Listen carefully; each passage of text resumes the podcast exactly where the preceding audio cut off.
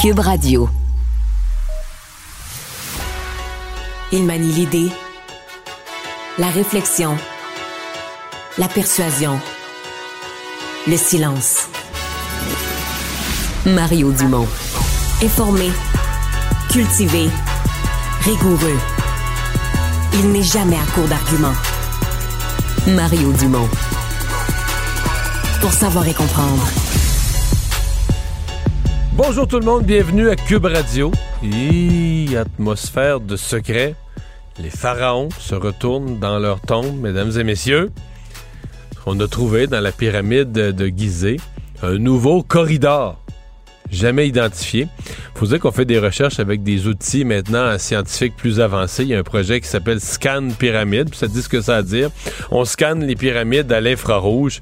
Euh, il y a même d'ailleurs des universités canadiennes là, qui sont mêlées à ces, à ces efforts en Égypte. Et donc aujourd'hui, c'est écoutez, c'est les autorités touristiques essentiellement euh, du pays, là, de, de l'Égypte, qui ont révélé qu'on avait trouvé un corridor de 9 mètres de long, euh, 2 mètres de large, nouveau corridor dans la pyramide, dans la, près de l'entrée principale de la pyramide qui n'avait jamais été identifié.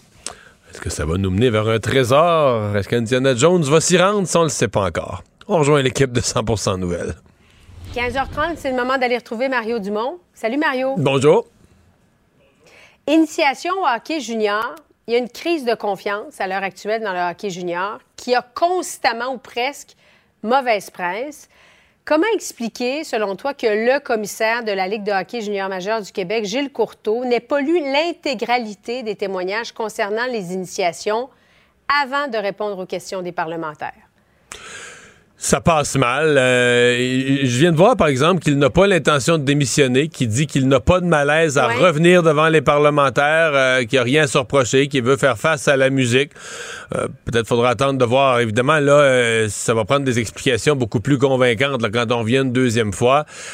c'est, disons que on a, on a deux prises contre soi, donc il va devoir être un peu plus, un peu plus direct, un peu plus convaincant, parce que à l'heure actuelle, il y a au moins deux partis d'opposition, les libéraux et euh, Québec solidaire qui demande carrément mhm. son départ. Quoique, il a déjà annoncé son départ, mais on demande son, son départ était planifié pour à la fin de l'année en cours. Donc, on demande que son départ soit immédiat. Euh, donc, disons que les... Mais c'est comme s'il n'avait pas pris ça au sérieux, finalement, là. Je sais pas, c'est sûrement une question qui sera posée. Moi, je peux pas, je peux pas parler pour lui, mais c'est certain que quand tu te présentes devant les députés à l'Assemblée nationale sur un sujet aussi sensible que le bien-être euh, de centaines de jeunes qui te sont confiés dans une ligue, on s'attend à ce que tu puisses fournir des réponses plus, euh, plus précises.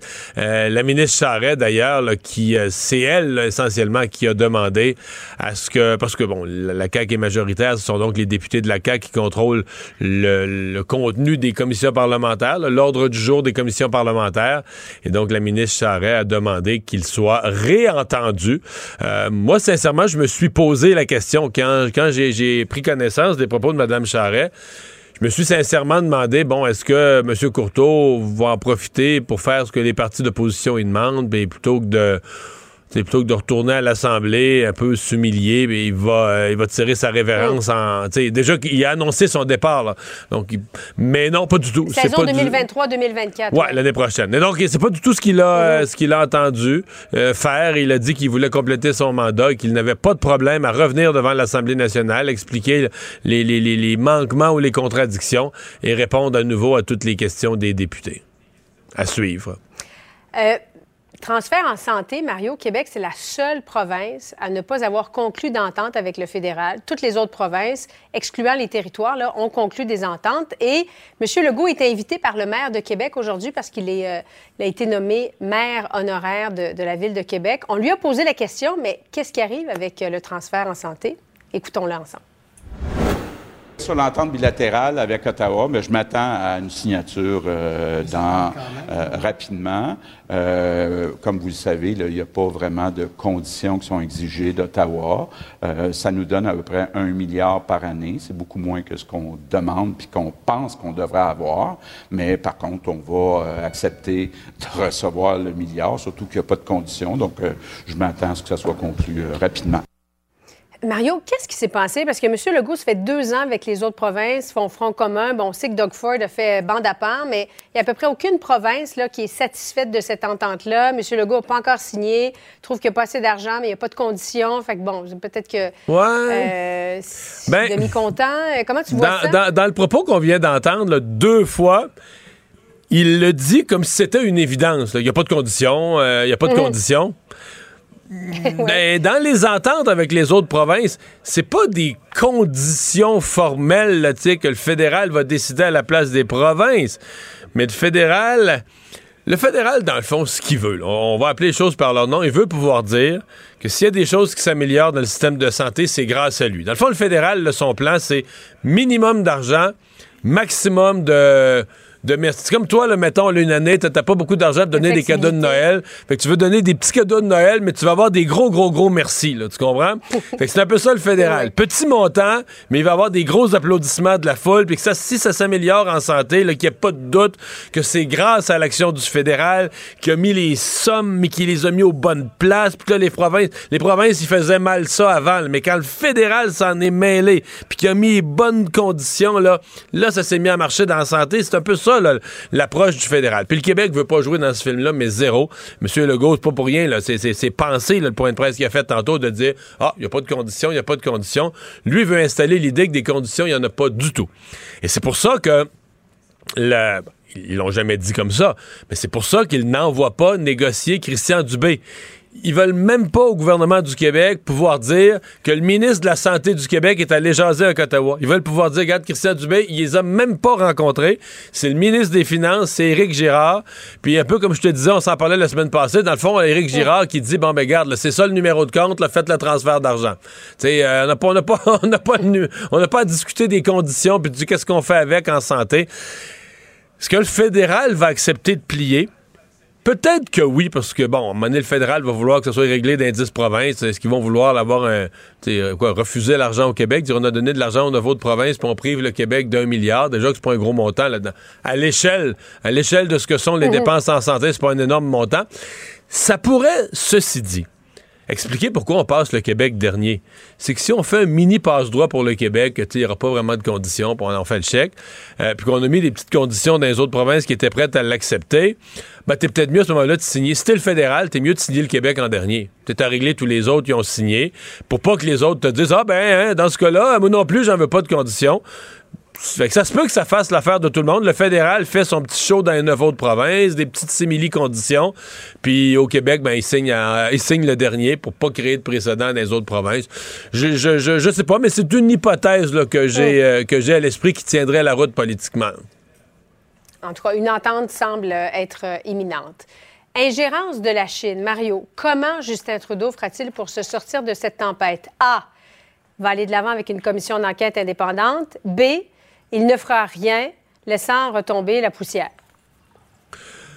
La poussière va être longue à retomber, je pense. Euh, la poussière va être longue à retomber. Oui, oui, oui. Les partis d'opposition, au moins deux d'entre eux, les conservateurs euh, et le Bloc, sont, euh, sont fermement engagés sur ce sujet. Est-ce que M. Trudeau peut espérer que le NPD n'aille pas jusqu'au bout? Compte tenu qu'il est signataire d'une entente, que le NPD veut clairement pas d'élection.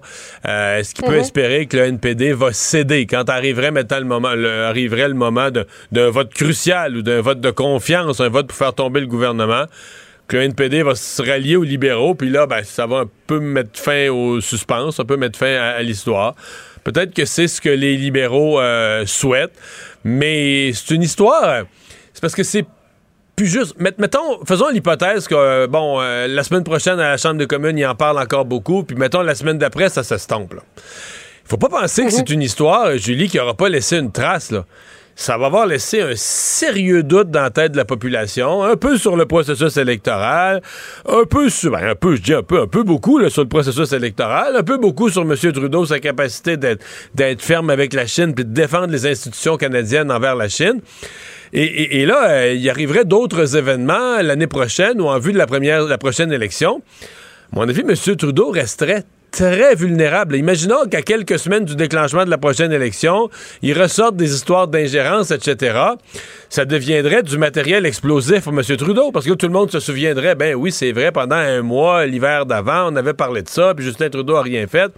Donc, pour moi, c'est très, très risqué de rien faire je, me demande sincèrement, est-ce que Justin Trudeau va pas euh, plutôt que. S'il veut pas une commission d'enquête, qu'on veut pas qu'on fouille dans ce mhm. qui s'est passé au Parti libéral, ce serait pas plus simple pour lui de se retourner vers l'action législative, de dire, ben, nous, le basé sur ce qu'on a vu, basé sur les inquiétudes qu'on a, voici, euh, j'ai mandaté mon, ministre responsable des, de, la réforme électorale pour mettre en place des nouvelles règles à l'image de l'Australie de protection du système canadien. Donc là, il déplacerait la discussion d'une commission d'enquête. Il déplacerait la, discussion vers une action, hein, une action à entreprendre. Donc, personne ne pourrait dire il n'y a rien fait, etc. Euh, mais, mais, rien faire du tout, c'est hautement risqué. Oui, c'est comme si le seuil n'avait pas été atteint pour M. Trudeau, étant donné que euh, ça n'a pas compromis les résultats à l'échelle nationale, puis qu'il y a peut-être deux, trois députés qui ont perdu leurs élections en raison de l'ingérence de la Chine. C'est comme si on se disait, ben la maison est juste en train de brûler un petit peu. C'est pas toute la maison qui a brûlé. Puis dans le fond, faut pas alerter les Canadiens avec ça. Ouais, mais ça, ça, à mon avis, ça tient pas la route. À mon avis, ça reflète pas. Hmm. dans le public, là, à partir du moment où l'élection commence à une ingérence de pays et d'une puissance étrangère commence à jouer dans les élections, faire basculer un, deux, trois comtés, puis là, après ça, on sait plus, c'est-tu trois, c'est-tu cinq, c'est-tu dix?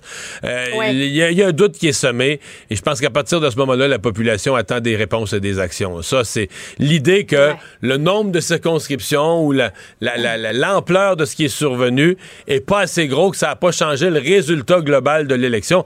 En fait, c'est qu'il faut comprendre que si ça avait changé si vraiment ça avait changé le résultat global de l'élection, je sais pas si on imagine l'ampleur de la crise politique. Si présentement un comité d'experts nous disait, écoutez, la dernière élection là, a été manipulée de A à Z, euh, la Chine a décidé, la Chine a fait élire les libéraux, sans la Chine, c'est les conservateurs qui auraient été élus.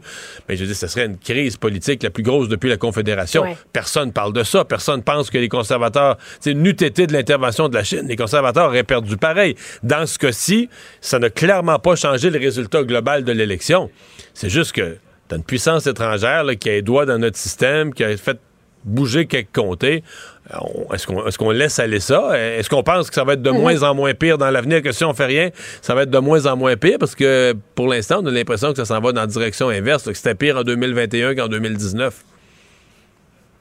Mario, en terminant, SAC, je voyais dans ton émission, ça clique pas fort. Euh, qu'est-ce que Québec devrait faire avec ça, Mario? Parce que, de toute évidence, ça ne fonctionne pas. Non. C'est la deuxième semaine cette semaine. Mais en fait, euh, je pense qu'on a mieux compris ce qui fonctionne pas. le système, là, euh, bon, il y a des ratés, des ratés informatiques, les concessionnaires s'en plaignent, mais les gens qu'on voit là, quand la direction de la SAC nous dit la moitié de ces gens-là se sont rendus à des succursales pour rien, parce qu'ils auraient pu faire en ligne, avec le nouveau système SACLIC, mm. ils auraient pu faire en ligne la transaction qui les intéresse. Alors, la raison pourquoi ils la font pas, c'est qu'ils sont incapables de s'inscrire en ligne. Et ce matin, je me suis amusé dans mon émission à faire la démonstration de long à large en allant moi-même sur notre grand écran sur le site Internet. Il faut avoir ces relevés, là, ces avis de cotisation du ministère du Revenu 2020-2021. Tu sais, c'est un papier bien précis, là, qu'après que tu as fait ton rapport d'impôt, le ministère du Revenu te le redonne. Bon, je suis sûr que toi, qui es une fille exemplaire, t'as beaucoup d'ordre dans ta maison, t'as une petite chemise, t'as une petite chemise où tu places ça, puis si on te demande de le chercher, tu le trouves tout de suite. Mais je pense qu'une une grande part de la population, tu sais, on a des papiers du gouvernement, on en reçoit à pelleter, on les perd, on sait plus trop où ils mhm. sont. Donc, les gens qui n'ont pas cette avis de cotisation du ministère de Revenus sont pas capables de créer leur personnalité, leur authentification sur le site du gouvernement, pas capables de rentrer dans le sac clic. Puis là, ben, il essaie, une fois que tu commences à rentrer, c'est ça, l'avis de cotisation. Non, mais une fois que tu commences à rentrer là-dedans, là, on te dit que tu pourras aller chercher ton avis de cotisation sur le site du ministère du Revenu, qui lui marche avec Clic Secure, qui est une autre affaire. Euh, la plupart... ça n'a pas l'air compliqué du tout. Non, non, non, mais sincèrement, la plupart des gens, d'abord, qui sont pas super à l'aise avec les tout ça, à mon avis, leur chance de réussite est zéro. Mais même les autres, si t'es pas à l'ordre, si t'as pas tous tes papiers, à un moment donné, c'est certain que tu vas te décourager, puis tu vas te dire, malgré tout, c'est moins de la merde d'aller attendre en ligne deux heures et demie que d'essayer de me démêler dans tout ça. Là, la ministre Geneviève Guilbeault a dit qu'on allait ajouter des heures d'ouverture et peut-être simplifier le processus d'inscription. On attend ça, là, parce que là, là, ils sont dans la spirale, euh, ouais, c'est ça, le message de Mme Guilbeault.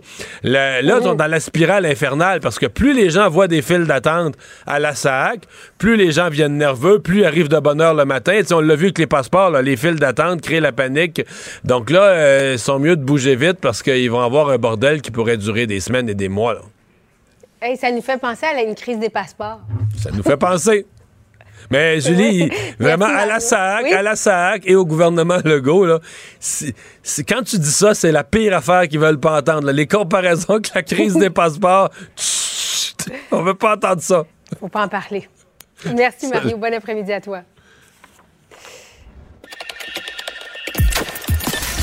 Mario Dumont. Plus pratique que n'importe quel moteur de recherche. Une source d'information plus fiable que les internets. Pour savoir et comprendre, Mario Dumont. C'est Sibelle qui est là pour les nouvelles aujourd'hui. Bonjour. Salut Mario. Bien, euh, triste histoire. C'est survenu à l'Hôtel Dieu de Lévis. Euh, une dame de 86 ans, dont la famille est euh, choquée et attristée par la façon dont elle a fini ses jours. Tout à fait. Elle a été laissée sans eau ni nourriture pendant près de 48 heures, après être restée plus de longues heures dans ses selles, dans le couloir de l'urgence à l'hôpital, comme tu le disais, Hôtel Dieu de Lévis. C'est vraiment des circonstances inacceptables que la famille dénonce. On apprenait aujourd'hui que le coroner va déclencher une enquête à ce sujet-là. Madame Gilbert Gosselin avait 86 ans quand tout ça est arrivé et ça part d'une histoire banale, souvent comme on l'entend. Elle, elle, elle est arrivée à l'hôpital mardi dernier pour une fracture à la hanche. Elle avait déjà des problèmes cognitifs, elle avait une maladie pulmonaire, mais elle ne pensait pas finir ses jours à l'hôpital. Un orthopédiste lui a proposé une chirurgie à la hanche. Donc, après une première nuit à l'urgence, son état s'est tellement dégradé que finalement l'orthopédiste lui a dit on va laisser tomber la chirurgie. Et là, la famille s'est préparée à, ce que la dame commence sa fin de vie directement à l'hôpital. On a demandé une chambre pour qu'elle soit en privé. Elle ne l'a pas obtenue. Elle est restée donc dans le couloir. Elle n'a jamais été transférée. Finalement, elle a été transférée, mais à l'intérieur de l'urgence d'un coin de couloir à l'autre deux fois, mais jamais dans la tranquillité avec sa famille. il y a une question de sel aussi. On a vu que Mme Gosselin avait besoin de se faire changer. Ça l'a pris. Il n'y avait plus de préposé. Il n'y avait plus de préposé. Ça a pris trois heures avant qu'elle puisse être changée. La famille raconte qu'aucun membre du personnel lui a offert de quoi manger ou de quoi boire. On s'entend que, bon, c'est un peu la base. Et là, comme je le disais, il va y avoir une enquête du coroner à ce sujet-là parce que, encore une fois, c'est une situation inacceptable qui arrive dans nos hôpitaux ici que le ministre Christian Dubé a dénoncé, a demandé des, rapports sur la question d'une chambre privée. Euh, ça a été l'occasion, je l'ai fait ce matin à LCN, de rappeler euh, une chose. Je pense a beaucoup de citoyens qui connaissent pas leurs droits en cette matière. on peut le dire si vous avez des membres de votre famille qui arrivent en fin de vie. Quand un médecin déclare qu'une personne, on peut plus rien faire pour elle, la, la médecine est allée au bout, donc on arrive en soins de confort en fin de vie vous avez droit à une chambre privée. C'est la loi, c'est l'article 12 de la loi sur les soins de fin de vie, qu'une personne, quand un médecin déclare sa fin de vie, elle a le droit à une chambre. La loi dit qu'elle est la seule à occuper, histoire de pouvoir vivre sa fin de vie justement dans l'intimité avec ses, avec des proches, non pas avec un autre malade là, qui, qui, qui crie ou euh, mm. euh, du monde qui circule ou un corridor d'urgence, mais de pouvoir vraiment être regroupé avec ses profs, ses proches pour ses dernières heures. Il ne mord pas à l'hameçon des fausses nouvelles. Mario Dumont a de vraies bonnes sources. Alors, euh, hier et aujourd'hui siégeait ce comité parlementaire sur l'ingérence chinoise dans les élections fédérales euh, de 2019 et de 2021. Euh, on parle tout de suite avec Pierre Paulus, député conservateur du comté de Charlebourg-Haute-Saint-Charles. Monsieur Paulus, bonjour. Bonjour, M. Dumont. Euh, conclusion de ces travaux? Pas encore, pas encore. Euh, il y a d'autres euh, rencontres à avoir, mais là, actuellement, le, comité siège encore. On est à l'étape, il y a eu des témoins ce matin, là, des gens d'Élection Canada, le directeur du CRS qui sont venus et des gens d'affaires étrangères. Mais là, maintenant, on est à débattre sur la motion qui, qui, qui demanderait d'avoir une enquête publique. Donc, hmm. les, les, députés. Mais la, motion qui demanderait d'avoir une enquête publique, si je me fie à ce qui a été dit publiquement par votre chef, puis le chef du Bloc, puis le chef du BNPD, les trois partis d'opposition sont en faveur, là. Ouais, on est tous d'accord sur le principe, mais là, actuellement, il y a un problème de. Il n'y a pas d'entente. Euh, c'est pour ça que ça débat encore en comité actuellement sur la, le contenu de la motion et sur des, euh, des euh, ce qu'on voudrait avoir là-dedans.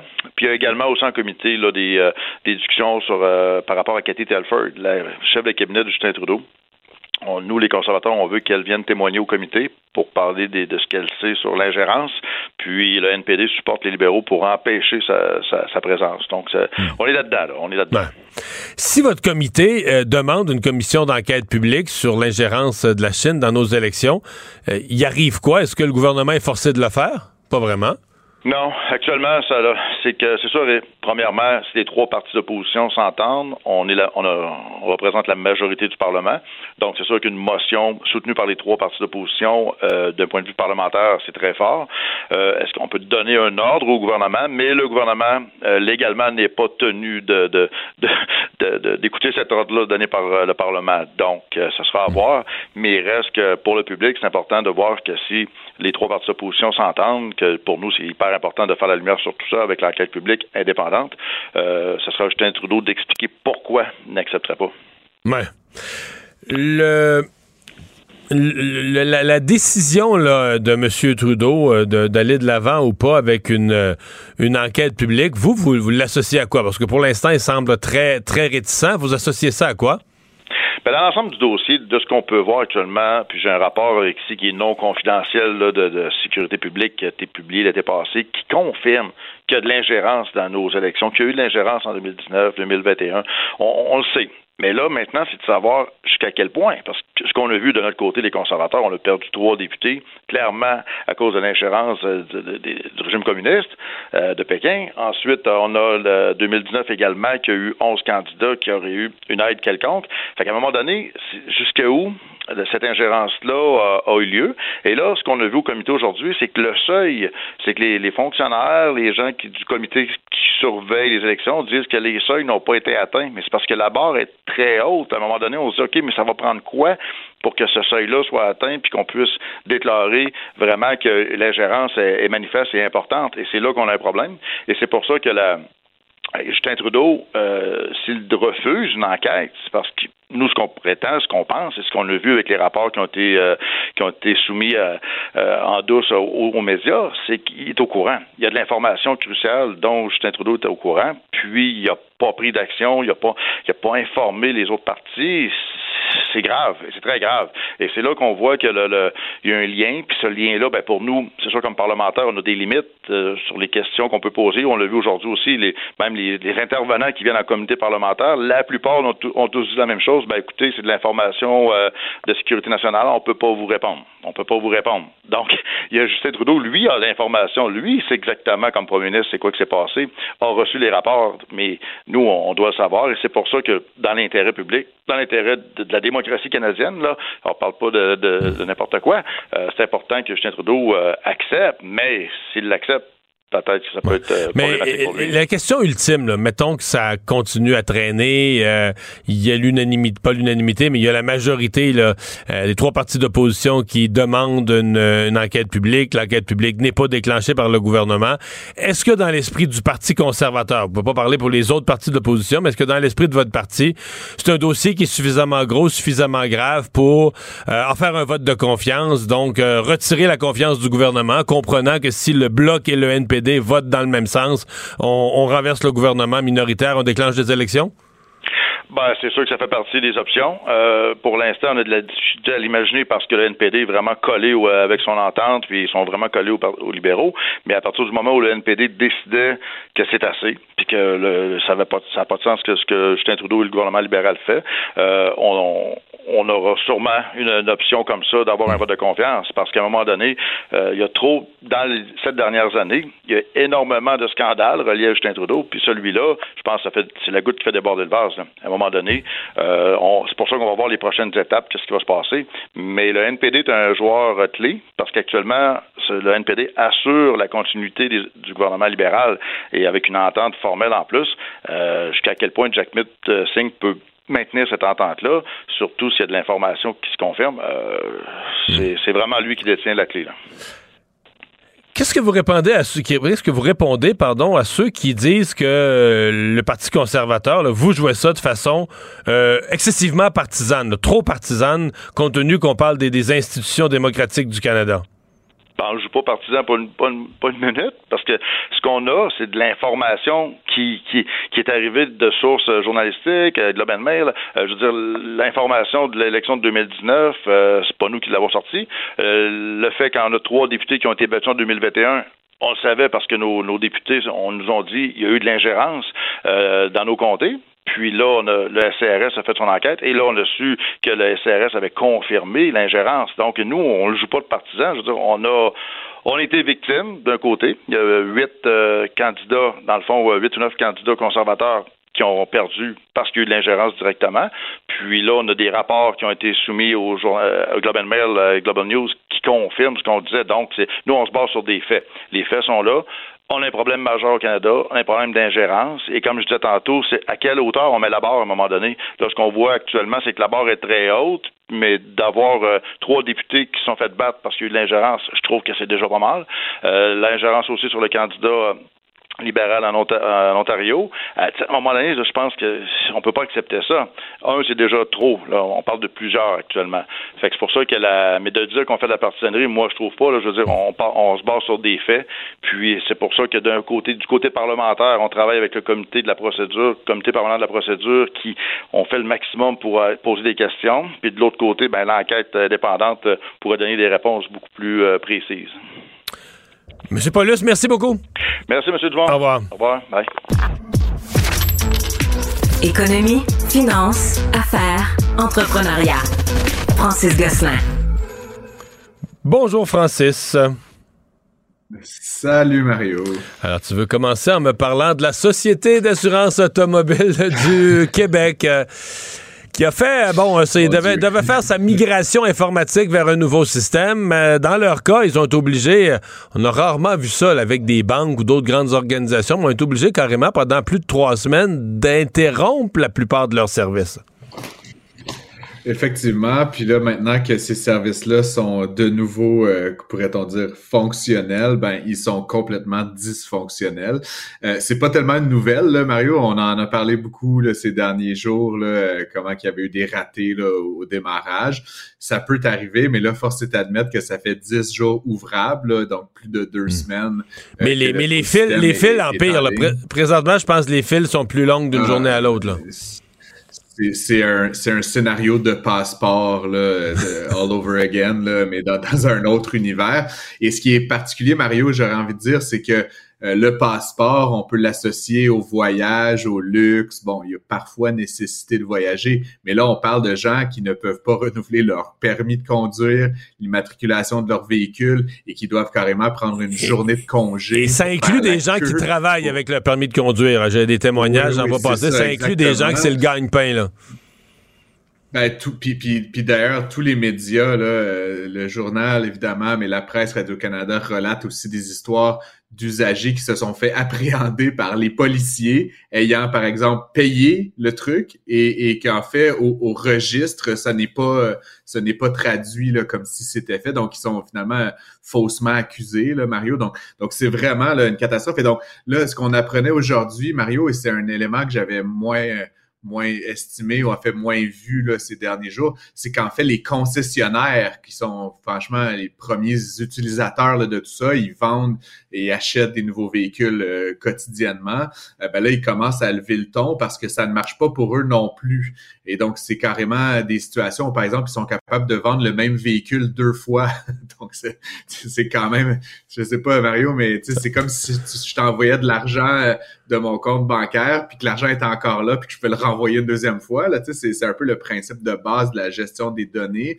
Mais là, on parle de situations effectivement, les véhicules existent même après avoir été vendus là, dans la base de données. Euh, des problèmes de connexion, etc. Donc, c'est vraiment toute une industrie, Mario, là, qui est en train euh, de se faire un peu prendre en otage là, par ce, ce, ce, grave problème là, technologique. Et puis, comme tu le disais dans l'introduction, c'est doublement étonnant que la, la, la Société d'État s'est donner le luxe, comme on dit dans le domaine, d'arrêter ses activités pendant presque un mois de temps, ce qui devrait être une, opportunité extraordinaire de tester des choses, etc. il y a bien des entreprises qui font des transformations numériques importantes sans jamais arrêter leurs activités. Puis là, on peut comprendre les petits chaos là, initiaux, mais là, ils ont eu beaucoup de temps pour réussir le switch. Et malgré tout. Mais tu euh, connais la réponse. tu, sais la réponse à ça. La réponse à ça, c'est que les entreprises comme les banques, tout ça, qui font une migration informatique, mais qui font genre dans une fin de semaine, puis ils continuent à travailler en parallèle, c'est qu'ils ils ont toujours gardé leur système relativement à jour. Donc, ils font des mises à jour, mais de quelque chose qui, qui est pas si vieux que ça. Parce qu'ils ont, alors que la SAC, semble-t-il, qu'on parle d'une mise à jour de en informatique, ça se peut quasiment pas, mais de, genre 30, 40 ans, quelque chose de, vraiment là, un système archaïque. Donc pour ça que le transfert se faisait plus. Je peux, peux pas juger, mais je suis pas informaticien, mais c'est ça la réponse qu'on nous fournit.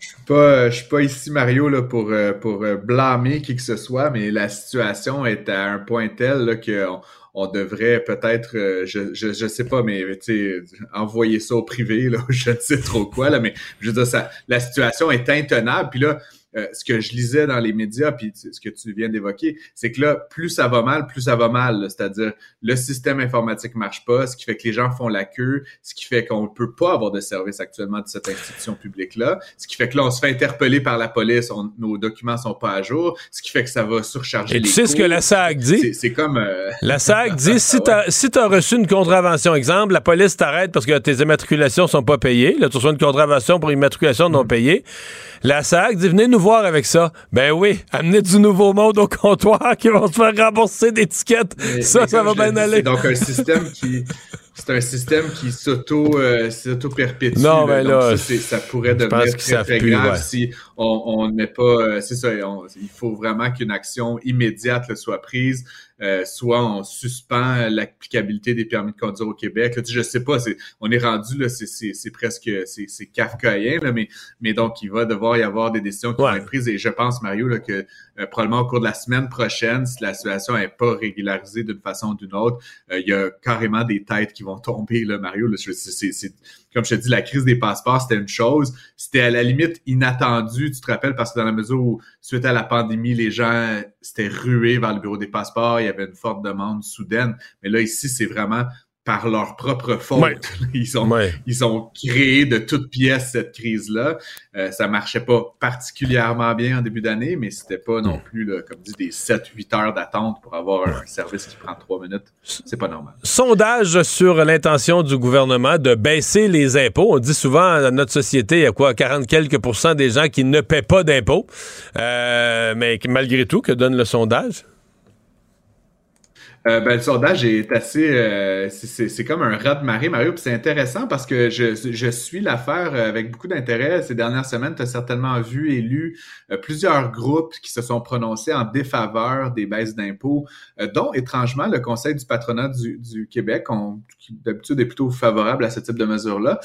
et donc, c'est la Fédération canadienne de l'entreprise indépendante qui a donc mandaté un sondage pour essayer de faire le point sur l'opinion populaire, pourrait-on dire, à ce sujet-là.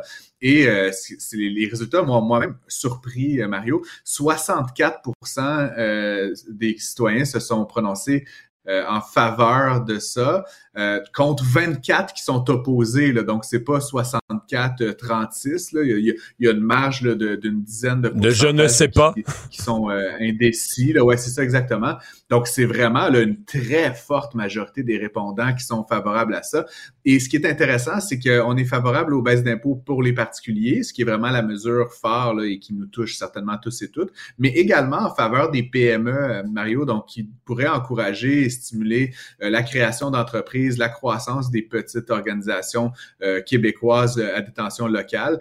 Et donc, de manière assez évidente, là, on parle d'une mise à jour du budget qui va être proclamé, le, enfin, ah dévoilé le, 21 mars, ben, selon toute vraisemblance, avec des résultats comme cela, Mario, euh, le ministre Girard va aller de l'avant avec ses baisses d'impôts, euh, ce qui est pas une mauvaise nouvelle, on va se le dire. J'écoutais une entrevue là, entre le président de, la FCEI puis la puis Madame euh, comment ça s'appelle de la, de la CSN. puis bon, évidemment.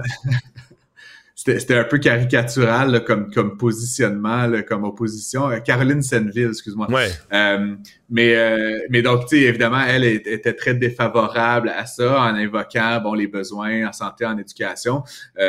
après, ce que M. Vincent faisait valoir, puis j'avais, on, parle souvent qu'on est beaucoup taxé au Québec, euh, mais on est la troisième juridiction la plus taxée de l'OCDE. Ça, c'est quand même, ça marque quand même l'imaginaire. Tu sais, au Canada, passe encore, là, on a un, modèle social un peu différent, mais, dans tous les pays de l'Organisation de la coopération économique, c'est quand même, c'est quand même frappant. Fait que cette diminution-là, je pense qu'elle va être bienvenue à ce stade-ci euh, par les Québécois et Québécoises. Puis pour la CAQ, ben, c'est quand même un, un bon move, je pense, politique également. Francis, merci beaucoup. À demain. Mario Dumont. Plus pratique que n'importe quel moteur de recherche. Une source d'information plus fiable que les internets. Pour savoir et comprendre, Mario Dumont. L'exercice lui-même Mario Dumont. va faire sortir plus de vérité sur ce qui s'est véritablement passé à ce moment-là. Gérez donc ça, s'il vous plaît. Isabelle Maréchal. c'est parce qu'à un moment donné, si on paye pas tout de suite, on va payer tout à l'heure. La rencontre, Maréchal Dumont. Bonjour Isabelle. Bonjour Mario. Tu nous parles de sport au féminin et entre autres de cette... Euh, cette controverse qui a mené, euh, selon ce qu'on comprend, qui a mené ou qui a conduit à la démission du président de Soccer Canada, euh, l'équité salariale, l'équité de la paye entre les joueurs d'équipe nationale, hommes et femmes. Oui, plus largement, euh, l'équité de traitement entre l'équipe nationale féminine de soccer et l'équipe masculine. On sait que on a suivi, tu sais, avec beaucoup d'intérêt. On s'en était parlé. L'équipe masculine euh, quand elle a fait, quand elle a participé à la Coupe du Monde euh, au Qatar. Et cette équipe masculine de soccer avait eu droit à des fonds, les fonds nécessaires pour l'entraînement, euh, le salaire des joueurs pour cet, événement international. Et là maintenant, ce qui est dénoncé, y compris par la ministre fédérale des Sports, Pascal Saint-Onge, que je trouve qu'il y, a vraiment une intervention hyper pertinente ces jours-ci là-dessus, c'est qu'au moment où l'équipe féminine de soccer doit à son tour s'entraîner pour une compétition qui est, une Coupe du monde féminine de soccer. C'est la plus importante compétition euh, pour les filles qui jouent au soccer, euh, qui va avoir lieu cet été. Malheureusement, pas de match euh, au Canada, mais il va y en avoir entre autres en Australie, en Nouvelle-Zélande. Ben là, au moment où les filles doivent s'entraîner et avoir des, des fonds, tu ça prend de l'argent. L'équipe masculine en a eu, là, ça en prend pour l'équipe féminine de soccer. Ben là, on, coupe des programmes. Et euh, par euh, représailles, les filles, tout de suite, il y a à peu près euh, trois semaines, ont décidé qu'elles entamaient une grève, une grève générale de l'équipe de soccer féminine par représailles pour dire, écoutez, nous, là, ça, ça suffit, ça fait ça fait des mois, pour pas dire des années, qu'on subit cette iniquité. Et, sincèrement, on est vraiment tanné. Fait que ça suffit. Ça nous prend les fonds pour pouvoir nous entraîner. On est des championnes. On est des athlètes. Les filles ont gagné l'or aux derniers Jeux olympiques de Tokyo en août 21 contre la Suède. Euh, elles ont euh, deux, deux médailles de bronze aux, euh, aux Olympiques précédents. Écoute, c'est des championnes. Donc, je pense que leur, leur leurs lettres de noblesse sont pas vraiment à démontrer. À un moment donné, il y a une inéquité.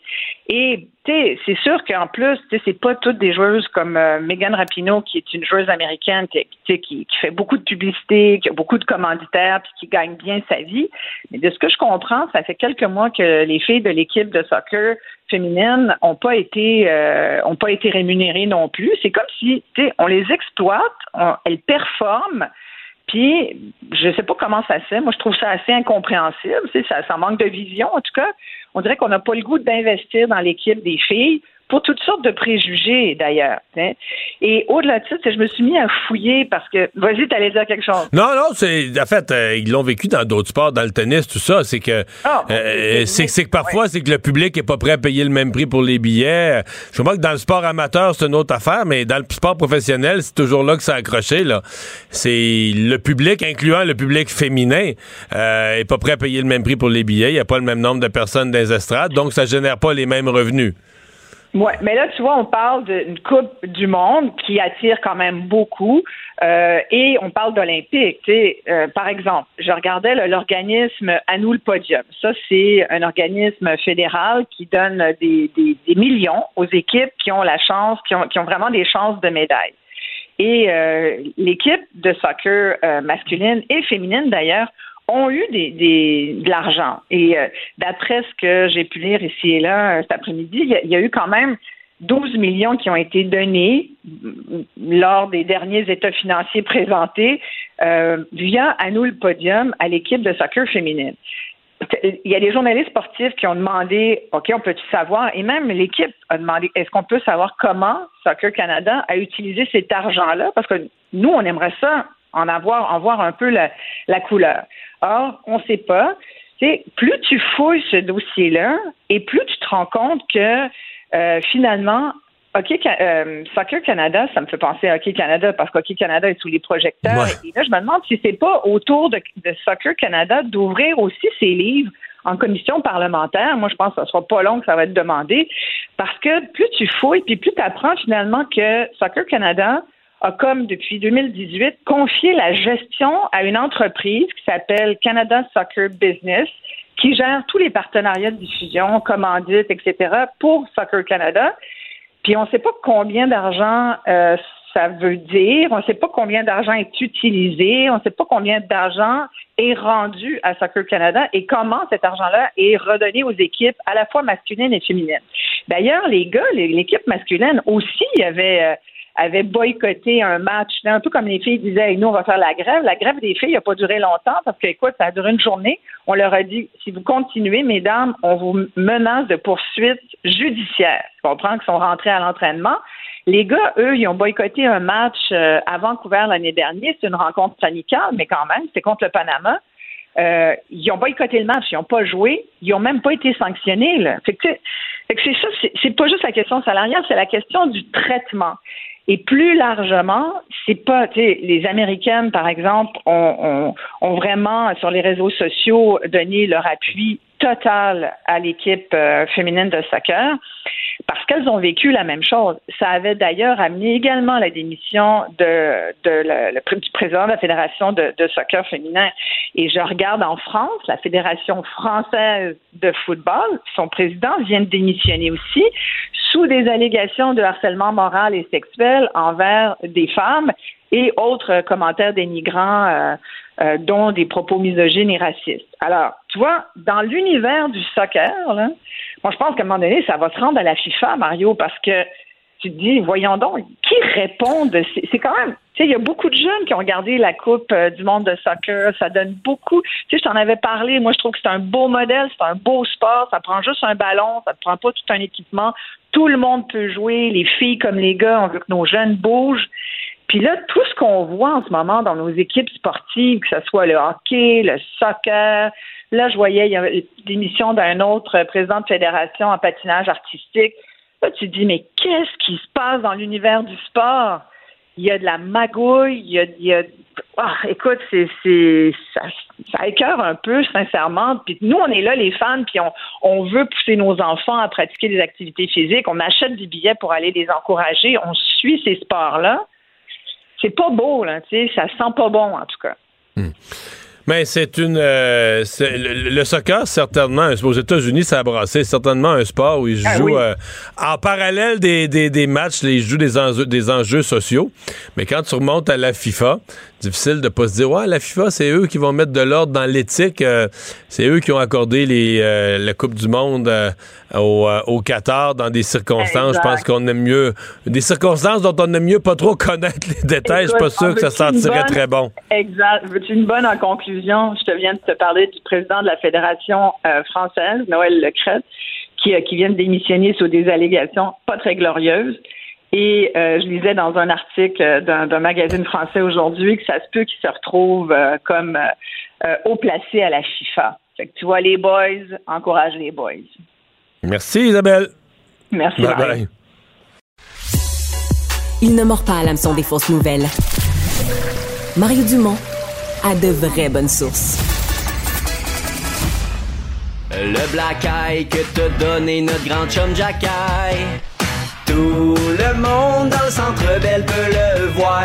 Toi, c'est sûr que tu meurs à soir. Arbor Jacky est présent pour péter la gueule. Aussi. Oh, celui que vous venez euh, d'entendre, c'est Danick Martineau très, très, très présent, une super vedette, un des top 10 au Québec sur TikTok avec 266 000, plus de 266 000 abonnés. Et euh, ben, je voulais parler à quelqu'un qui est très présent sur TikTok parce qu'on l'a regardé cette semaine de l'angle bon, des institutions publiques, fonctionnaires et autres, les, employés de l'État ou les élus euh, qui n'utiliseront plus TikTok, qui vont le retirer de leur téléphone. Euh, mais il y a des gens qui parlent à beaucoup de monde là-dessus. Salut, Danick. Salut, salut, Mario. Bon. Toi, euh, TikTok, c'est ton, ton gagne-pain quasiment, là? Ouais, ben c'est sûr que moi, je suis multiplateforme. J'avais commencé euh, à la base sur Facebook, après ça YouTube, Instagram. C'est comme ma quatrième plateforme, mais c'est sûr qu'on les aime tous et qu'on aime toute la visibilité qui nous amène. Donc oui, je, l'aime très bien. Donc tu t'es pas décroché euh, cette semaine, t'as pas fait comme les fonctionnaires ou les députés, t'as pas fermé ton TikTok? Ah non, j'oserais pas, j'oserais pas. Pas tout de suite, en tout cas. Euh, j'attends de voir comment ça se déroule tout ça, là, mais pour l'instant, euh, je vais prendre ça mollo, je vais attendre un peu. T'es-tu inquiet? T'es-tu quand, euh, mettons, cette semaine, les deux, trois jours que TikTok était au sommet de l'actualité, t'étais-tu inquiet, curieux? Je dirais pas inquiet. C'est sûr que c'est curieux, oui, je dirais curieux. C'est sûr que c'est des nouvelles informations, puis à chaque fois, c'est un peu ébranlant dans le sens qu'on se fait dire, bon, on n'est pas trop au courant de ce qu'on donne à d'autres compagnie ou quoi que ce soit quand on est sur cette application-là. Mais je pense que dans le monde d'aujourd'hui, il y en a tellement partout des façons de se faire localiser, des moi personnellement, c'est sûr que je suis un jeune puis j'ai grandi là-dedans, mais c'est pas quelque chose qui m'effraie énormément, mais je comprends que ça peut déranger les gens. Euh, est-ce que parce que parlons du multiplateforme, des comparaisons de plateformes. Euh, est-ce que tu aimes mieux TikTok que les autres? Non, moi, TikTok, c'est pas ma plateforme préférée. Je te dirais que la raison pour laquelle j'ai un gros attachement envers TikTok, c'est de la visibilité facile. C'est sûrement l'application où ça va le plus vite. Là. Ah ouais? TikTok, t'as même pas besoin d'être connu. les autres plateformes comme Instagram, Facebook, faut que tu aies déjà un, following, je peux appeler ça ainsi, pour que tes affaires fonctionnent bien. TikTok, aussitôt que tu as une vidéo qui fonctionne bien, ça part vite, ça, les gens la voient extrêmement vite. Fait je te dirais que c'est là que la visibilité est la plus facile. OK, si on y allait, OK. Donc, toi, mettons, pour atteindre 10 000, 20 000, des, des nombres de followers, ça grimpait plus vite, c'était plus vite le grimper sur TikTok que c'est le temps que ça t'avait pris sur les plateformes précédentes. Ah oui, énormément. Les plateformes précédentes, c'est beaucoup de travail. Il faut que les gens ils le voient plusieurs fois. TikTok, ça va assez vite. Les gens, ils voient beaucoup, beaucoup de vidéos, beaucoup de créateurs de contenu. Puis, euh, contrairement à Instagram, il y a comme une petite ambiance sur Instagram où les gens veulent pas trop s'abonner parce qu'ils veulent garder un bon ratio de followers versus les gens qu'on suit. Euh, TikTok, les gens, ils s'en foutent plus. Ils suivent qui qu'ils veulent, euh, tout le contenu qu'ils veulent voir. Fait que ouais, ça va plus vite sur TikTok. OK. Euh, est-ce que le public, quand on dit c'est des jeunes, est-ce que toi tu le sens, les réactions, tu que sur, sur TikTok, tu vas vraiment chercher des, des moins de 18 ans, des moins de 25 ans, plus massivement ou sur Instagram aussi? Euh, Instagram aussi, je te dirais. Je te dirais que l'endroit où je vois une différence, c'est vraiment Facebook. C'est Facebook, je vais voir les profils. Moi, c'est ma plateforme préférée parce que justement, j'atteins un public différent euh, des autres plateformes. Mais c'est plus vieux. Euh, oui, exact. C'est ça que j'aime. TikTok, c'est sûr que c'est plus jeune, oui, mais on voit le changement. je te dirais, dans les derniers mois, là, euh, ça a tellement gagné en popularité. Au début, c'était que, des jeunes, euh, je dirais 25 ans et moins. Et là, il y en a vraiment de plus en plus. Même des créateurs québécois, là, il y a des gens de 40, 50, 60, 70 ans. Euh, je te dirais que ça commence à gagner en popularité dans toutes les tranches d'âge.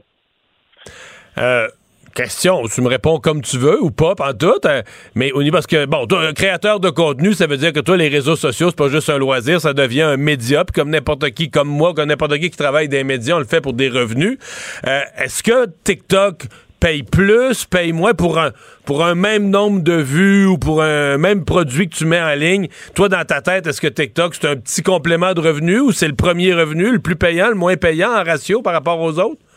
Euh, c'est un complément, oui, c'est un complément, mais c'est c'est pas une formule idéale TikTok parce que contrairement à YouTube, par exemple, euh, je ne reçois pas d'argent de TikTok. Si tu veux faire de l'argent sur TikTok en étant un créateur québécois, faut que des compagnies euh, achètent des vidéos, veulent faire un placement. OK, donc tu peux jamais payé ou- pour tes vues, comme sur YouTube ou. Pas, pas de ce que moi j'en sais, en tout cas, puis je pense qu'au Québec, je suis quand même un, un des créateurs qui, euh, qui a quand même une bonne visibilité. Euh, je sais qu'ils en font en Europe et aux États-Unis, ils payent certains créateurs. Je pense que dans les plus grandes villes du monde, là, là où il y a la plus de création de contenu, ils payent certains créateurs pour garder l'engouement, puis qu'eux continuent à produire pour garder l'application active. Mais c'est pas le modèle d'affaires. Non, exact. Mettons, nous, là, j'ai jamais eu d'offre d'argent pour des publicités euh, sur des vidéos TikTok, quoi que ce soit. Ça, c'est vraiment YouTube. L'argent que je fais à partir de TikTok, c'est des compagnies qui m'engagent pour parler d'un projet ou un placement de produit ou quoi que ce soit. Puis moi, personnellement, je suis assez frileux. Je veux pas en faire beaucoup. J'ai sélectionne énormément. là. Parce que tu t'associes, là. Si tu t'associes à un produit, puis mettons, toi, tu fais un peu de, de- de sport de Canadien, si tu t'associes à un produit de sport, puis c'est de la scrap, ben ton nom est associé à ça après, là. Exact. Fait qu'il faut faire attention. Il y en a qui sont pas, qui font pas trop attention. Tu sais, Il y en a qui c'est leur premier revenu en lien avec le web, qui sont un peu excités puis acceptent un peu tout. Euh, moi, je suis frileux. J'aime mieux en faire peu. euh, puis bien les choisir, puis que ça, ça, ça vieillisse bien, euh, que de faire une association qui est payante, mais qui t'en bloque peut-être 10 par la suite. Là. Fait que c'est de bien les choisir. Là. Mhm. Le. Est-ce que que tu es confiant de l'avenir de TikTok au, euh, Québec, au Canada? Mettons, parce que dans le fond, les élus, les institutions publiques, c'est pas c'est une tranche de monde, mais c'est loin d'être tout le monde. Est-ce que tu penses que ça va ralentir, refroidir TikTok, renvoyer des gens vers d'autres plateformes, ou tu penses que ça va continuer sa croissance, euh, entre autres chez les jeunes? Ouais, je pense que ça va rendre euh, quelques personnes frileuses. Je pense qu'il y en a qui vont peut-être y repenser à deux fois. Euh, par contre, moi, je pense que les gens, euh, il faut, faut qu'ils se fassent mettre le nez dans, dans, dans le problème pour vraiment euh, réagir. Je pense que ça va prendre des plus grosses informations que ce qu'on a en ce moment pour faire peur aux gens puis leur faire faire oh euh, ma vie privée. Euh, mais non, je pense que ça va faire ouvrir les gens à quelques personnes, les yeux à quelques personnes, oui. Puis les autres plateformes sont tellement adaptées. C'est Instagram qui a un peu volé le, la, la formulation de TikTok avec des vidéos courtes. Tu sais, les gens vont se rediriger ailleurs. Fait que oui, je pense que ça va peut-être nuire un peu TikTok, mais tu, tu sais, tu sais comment ça marche, Mario. Je pense que dans un mois, on va-tu vraiment en parler encore? Je pense qu'on va être passé à autre chose, puis les Ouais. gens vont peut-être l'oublier un peu. Mais cette que, semaine, cette semaine, est-ce que tu le sens? Mettons, ben, je sais pas si tu as des, des instruments de mesure pour voir l'affluence, le trafic sur TikTok, mais est-ce que est-ce que est-ce que tu as un outil qui te permet de sentir qu'il y a autant de monde ou moins de monde sur TikTok, mettons, depuis trois depuis qu'on en a parlé, depuis trois, quatre jours? Non, j'ai pas trop remarqué. Je vais te dire, je- même avant qu'on en parle, j'avais remarqué un petit ralentissement. Tu sais, la plateforme avait comme eu un, un, un- un gros pic, si je peux appeler ça comme ça, de grande popularité, où ce que tout le monde, tout le monde était là-dessus. Puis moi-même, j'ai comme ralenti un peu. Euh, je pense que le, le gros engouement, la grosse la grosse vague TikTok commence à se calmer tranquillement, surtout avec les nouvelles informations qu'on apprend. Mais je pense que la facilité de, de, de nous accrocher sur cette application-là va faire qu'elle va rester quand même euh, très bien en vie. là. Instagram a, j'allais dire imité, c'est quasiment copié. Euh, il y, a- Oui, il y a- oui, il y a- il y a une interface d'Instagram où des fois tu sais même plus si t'es distrait, tu sais même plus si t'es sur TikTok ou sur Instagram. là. Ils ont copié pareil, pareil là. Ah, c'est, pareil partout, Mario. Regarde, je vais te ramener une coupe d'années. Euh, les stories, les fameuses stories, on en voit sur Facebook, Instagram aujourd'hui. Dans le temps, c'était seulement sur Snapchat, Snapchat, une application qui, à la base, était utilisée par les jeunes. Fait que je te dirais que c'est le, le, mouvement qu'on voit revenir. C'est une application fait de quoi de nouveau? Ça pogne, ça devient super populaire. Souvent, c'est chez les jeunes en premier. Après ça, ça gagne les autres tranches d'âge. Puis toutes les autres plateformes se mettent à copier ça par la suite pour se ramener dans le game. Euh, fait que ouais, c'est, du copier-coller d'une plateforme à l'autre. Reste à voir certaines différences qui peuvent accrocher plus un utilisateur ou un autre. Ben, euh, ben intéressant, euh, ben intéressant de parler à quelqu'un qui est vraiment, euh, qui est vraiment dedans. Je l'apprécie beaucoup. Merci beaucoup. Merci à Danick toi, Mario. Martineau, humoriste, euh, qui est euh, sur euh, TikTok, l'un des dix premiers au Québec, 266 000 personnes qui le suivent. Mario Dumont. Rationnel et cartésien, il peut résoudre n'importe quelle énigme les yeux fermés. Un adolescent de 17 ans poignardé. Une autre femme assassinée. Il est visé par des allégations d'inconduite sexuelle. Les formations politiques s'arrachent le vote des familles. Comment faire fructifier votre argent sans risque? Savoir et comprendre les plus récentes nouvelles qui nous touchent. Tout savoir en 24 minutes avec Cybelle Olivier et Mario Dumont. Alors, en manchette, dans cet épisode de 24 minutes, la ministre Isabelle Charret veut que le commissaire de la Ligue hockey junior majeure du Québec, Gilles Courteau, soit rappelé devant les parlementaires pour rendre des comptes. On parle de cet octogénaire qui a été laissé sans eau ni nourriture pendant 48 heures et qui est décédé. La Chine a perdu 41 millions de travailleurs en trois ans, l'équivalent de toute l'Allemagne. Quels impacts ce- cela va avoir sur notre économie? Et finalement, un corridor a été découvert dans la grande pyramide de Khéops. Bienvenue à Tout savoir en 24 minutes. Tout savoir en 24 minutes. Tout savoir en 24 minutes. Bonjour Mario. Bonjour. Alors, on débute tout d'abord avec la SAC, qui fait énormément parler d'elle. On parle d'un retour à la normale d'ici fin avril. Alors, on sait que les files d'attente se sont énormément allongées depuis la mise en place de leur nouveau système informatique. et- et mon observation non scientifique, c'est qu'elle s'allonge chaque jour. Et ça, c'est pas bon signe. Ça veut dire que plus les gens voient les fils, plus ils se disent Oh boy, si j'ai quelque chose, je suis mieux de me prendre d'avance. Plus ils se plantent le matin dans des fils. Euh, c'est c'est- c'est c'est parce qu'on l'a vu avec les passeports. Là. Et on a eu plusieurs exemples aussi Oui. de ça. Ouais. Ce matin, justement, avec Philippe Vincent Foisy, on avait un jeune homme de 17 ans qui, lui, est incapable de faire ses examens. Il veut avoir son permis, pas capable de prendre un rendez-vous. Quand il appelle, la ligne raccroche. Quand il va sur le site, on lui indique un message d'erreur. Alors ça, c'est un exemple qu'on a eu ce matin. Un autre automobiliste qui, lui, a écopé d'un avertissement de 72 heures pour prouver que son permis était bel et bien en- enregistré. C'était une erreur Mais il n'y a aucun moyen pour lui de faire la preuve. en 72 heures, bonne chance. Il y a deux semaines, on a parlé à une femme qui s'occupe de l'industrie laitière. Elle va chercher le lait chez les gens et l'amène ensuite... euh, non, elle va chercher le lait dans les fermes et l'amène ensuite chez... à, la, à la transformation? voilà, elle a des nouveaux camions, elle veut les faire plaquer et c'est impossible pour elle de le faire. Donc, c'est plein d'exemples comme celui-ci, comme ceux-là, qui font en sorte qu'on qu'on se retrouve vraiment dans une impasse avec un système qui est censé faire bien fonctionner les choses, Mario. Bon, d'abord, le système informatique a dératé. Ça, c'est vrai. Les concessionnaires, par exemple, le disent. Donc, il- il- ça, il y a un fait là. Mais je pense, malgré tout, je pense pas que ce soit le cœur du problème. Je pense que le cœur du problème, c'est deux choses. Un, le fait qu'ils ont fermé pendant presque un mois. Et là, on n'est plus capable de prendre le dessus sur les cas qui se sont accumulés. Ça, c'est une partie du problème. L'autre partie du problème, parce que hier, j'ai reçu à LCN un vice-président de la SAC. Et lui, il, mettait le blâme ni plus ni moins que sur les gens. Il disait la moitié des gens qui sont dans les fils, puis il disait même qu'il avait envoyé des agents de la SAC dans les fils pour demander aux gens pourquoi vous êtes ici, puis essayer de les rediriger ailleurs. Puis la moitié, les gens de la, la moitié des gens dans les fils sont des gens qui pourraient faire leurs affaires en ligne. Sauf que moi, j'écoutais ça, je me disais, ben voyons, là, le monde n'est pas innocent à temps plein. Là. Je veux dire, euh, si t'es capable de régler quelque chose sur ton ordi en 8 minutes, c'est pas vrai que tu vas aller te foutre 4 heures dans une file. Je veux dire, c'est, tellement illogique que tu sais que ça se peut pas. Donc, j'ai fouillé ça, j'ai- et j'ai compris le bug.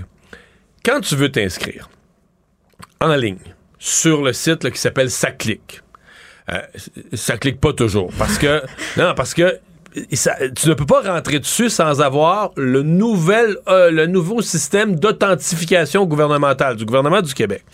Bon, là, là tu passes d'un site à l'autre, là, tu t'en vas sur le site pour aller chercher ton, ton mot de passe, là, tu t'en vas sur le site d'authentification. Ça prend quatre pièces. Permis de conduire, pour la grande majorité des gens, c'est pas un problème. Évidemment, là, si t'as pas ton permis de conduire à cause de la SAC, j'avoue que là, t'es, là, t'es, pogné dans le, le dilemme du chien qui court après sa queue. Mais mettons que t'as le permis de conduire. Euh, ton numéro d'assurance sociale, la grande majorité des gens ont ça, pas de problème. Assurance maladie, ça aussi. ben, Tu sais, le permis de conduire, l'assurance maladie, je pense que 80% des gens ont ça. Les femmes dans une sacoche, les gars dans un portefeuille, on a ça. Mais, la quatrième pièce, l'avis de cotisation 2020 ou 2021 du ministère du Revenu. Bon, là, excusez-moi, mais l'hu- l'humanité se sépare ici en deux. Les gens, j'ose dire qu'ils sont minoritaires, j'en suis convaincu, très ordonnés, très disciplinés, qui reçoivent tous les papiers du gouvernement, puis qui classent ça, là, la SAC dans, dans la chemise jaune, puis le ministère du Revenu dans la chemise bleue, puis la, la- la santé dans la chemise verte, et que quand tu leur demandes leur avis de cotisation de telle année du revenu, ils vont dans la bonne chemise, puis ils sortent tout de suite, puis ils l'ont, je les félicite. Mais je pense pour une grosse partie de la population, quand on te demande l'avis de cotisation du ministère du Revenu de l'année passée ou d'il y a deux ans, tu pars à brailler, tu t'arraches les cheveux, tu cries, tu hurles, tu fouilles partout, tu ouvres des tiroirs, tu brasses des papiers. tu le trouves plus, tu l'as jeté, tu sais pas tu l'as mis. Et là, c'est cul-de-sac. Il te manque ce papier-là. Et là, on va te dire, ouais, mais là, ça, tu peux le trouver en ligne. Oh là là là là. Lorsque là, tu rentres sur le site du ministère du Revenu, qui lui fonctionne avec une autre authentifica- authentification gouvernementale qui s'appelle Click Secure. Puis là, dans Click Secure, tu peux passer par ton institution financière, mais ça te prend aussi ton numéro d'avis de cotisation du ministère du Revenu. Fait que t'es revenu dans le bouc du chien qui court après sa queue, là, tu peux pas y arriver. Euh, sinon, il y a une autre façon de s'inscrire, mais écoute, c'est euh, c'est le parcours du combattant, et donc, je pense, à mon avis, il y a deux catégories de gens qui peuvent pas s'inscrire. Les gens qui sont pas très familiers avec l'informatique, soit les gens plus âgés, les gens un peu moins instruits, là, tu sais, parce que tout ce que je dis là, moi, c'est beau, là, moi, je placote, là, mais sur les sites, là, c'est des longs sites de plusieurs pages où il y a un onglet, faut que tu trouves le bon en bas de la page qui t'amène à consulter. Fait que déjà, tu peux t'y perdre, et les gens qui sont mal à l'ordre, c'est triste, c'est-à-dire les gens qui trouvent pas leur avis de cotisation du ministère du Revenu, mais c'est pas comme 1% de la population, les gens mal à l'ordre, c'est une majorité. Si je dis mal à l'ordre, pas nécessairement que c'est le bordel chez vous puis qu'il y a des rats, mais que tu classes pas tout bien tes papiers, que tu trouves pas ce papier-là. Donc, c'est tout ce monde-là là, qui sont en file. Donc, quand, t'es- quand tu, pla- tu te places du point de vue de la SAC, tu vas voir les gens, tu dis, ah ben regarde s'il est niaiseux. Il est venu dans le fil alors qu'il a fait quelque chose qui pourrait se faire en ligne. Mais quand tu mets du point de vue des citoyens, ils vont te dire, ben non, mais... j'ai- D'ailleurs, le caricaturiste Y, le caricaturiste du journal, avait une excellente caricature euh, d'un gars là, qui part avec son pack-sac puis qui s'en va. Il, s'est- il dit, je m'en vais chercher mon passeport, puis euh, mon permis de conduire, puis il part avec une tente. Parti en voyage. Ouais, il part avec une En tente, un gros sac de voyage, mais le point, c'est que dans sa TV puis dans son ordi, il y a une hache de planter dans le site sa clique. Tu comprends qu'il a essayé, il a fait l'effort dans sa clique, mais il a juste pas réussi. Fait qu'une longue, longue, longue histoire que je raconte, mais c'est ça pareil qui est arrivé, c'est que ça veut dire qu'il y a des fonctionnaires qui ont toutes monté cette affaire-là puis qui ont, ils ont jamais réalisé. Il y a un point où tu te dis, faudrait, faudrait qu'il y ait une nouvelle loi, que tout ce que le gouvernement met en place, faut qu'il y ait un focus group. Tu sais, les agences de publicité, ils font une campagne, là, puis ils font toujours des focus groups. Ils vont réunir On brainstorm. 12 citoyens, le choisir au hasard, des hommes, des femmes, des jeunes, des vieux. Faudrait que- puis là, ils leur font la publicité. Puis là, des fois, les autres, le- les concepteurs vont dire c'est génial notre affaire, puis les gens restent la face longue, puis disent ben c'est bien plate, cette publicité-là. Puis tu te rends compte que toi, tu pensais que c'était bon, mais ça intéresse pas le monde. Mais dans ce cas-ci, il faudrait que le gouvernement teste leurs affaires avec du vrai monde pour dire Hey, voici notre nouveau site. Venez donc l'essayer. Peut-être qu'ils réaliseraient. Moi, je pense que dans ce cas-ci, ils auraient réalisé, les gens diraient Ouais, la vie de cotisation au ministère du Revenu, j'ai pas ça, moi. Pour, pour réaliser que là, tu es en train, t'es en train de piéger tes propres citoyens, puis c'est toi qui vas se piéger comme SAC, qui va se retrouver avec un système complètement embourbé. En voilà. Je veux qu'on passe maintenant, qu'on revienne à un sujet qui a fait beaucoup parler, c'est cette euh, femme, euh, Madame Gilbert, Madame euh, ouais, Gilbert Gosselin, qui est, qui est décédée. Elle avait 86 ans, euh, décédée dans des conditions atroces, comme on entend trop souvent dans les derniers mois, dernières semaines. Donc, je vous rappelle un petit peu cette histoire. Euh, elle a été admise à l'hôtel, à l'hôtel Dieu de Lévis mardi dernier pour une fracture à la hanche. Donc, elle est installée sur une civière dans le couloir de l'urgence.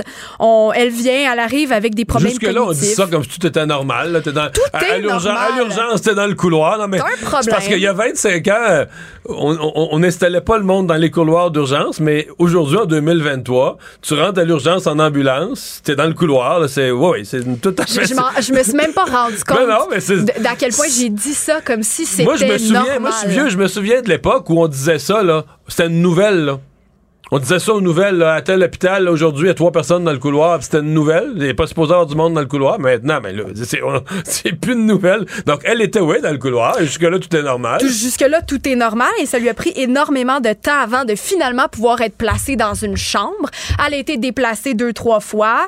Euh, la, la famille a appelé. euh, Ils n'ont jamais voulu la transférer. Elle a même été euh, prise dans ses selles. On est une journée plus tard. Elle est rentrée Hmm. mardi soir. Mercredi soir, la famille lui demande au, au préposé, pouvez-vous changer ma Il n'y a mère? plus de préposé, dit-on, ça déborde à l'urgence, il n'y a plus le personnel. Ben, des classiques, là. Trois heures plus tard, ça lui a pris trois heures avant d'être changée de, de, de, de, de couche ou peu importe de qu'est-ce qu'elle portait pour euh, l'accommoder. Euh, on dit que ils lui ont même pas offert à boire, même pas offert à manger. Et c'est des témoignages après que la famille ont vu, ont vécu avec avec la mère qui est maintenant décédée. Et ce matin, euh, ben un peu plus tôt là aujourd'hui à Cube euh, avec Yasmine Abdel Fadel, on a reçu en entrevue la petite fille de cette dame qui est décédée. La petite fille s'appelle Véronique Labonté. On a un extrait d'elle qui nous parle de comment elle a vécu cette situation-là, mais surtout, ce qu'elle ce qu'elle déplore, c'est qu'elle n'a jamais reçu d'excuses officielles de l'hôpital. On va écouter ce qu'elle avait à nous dire.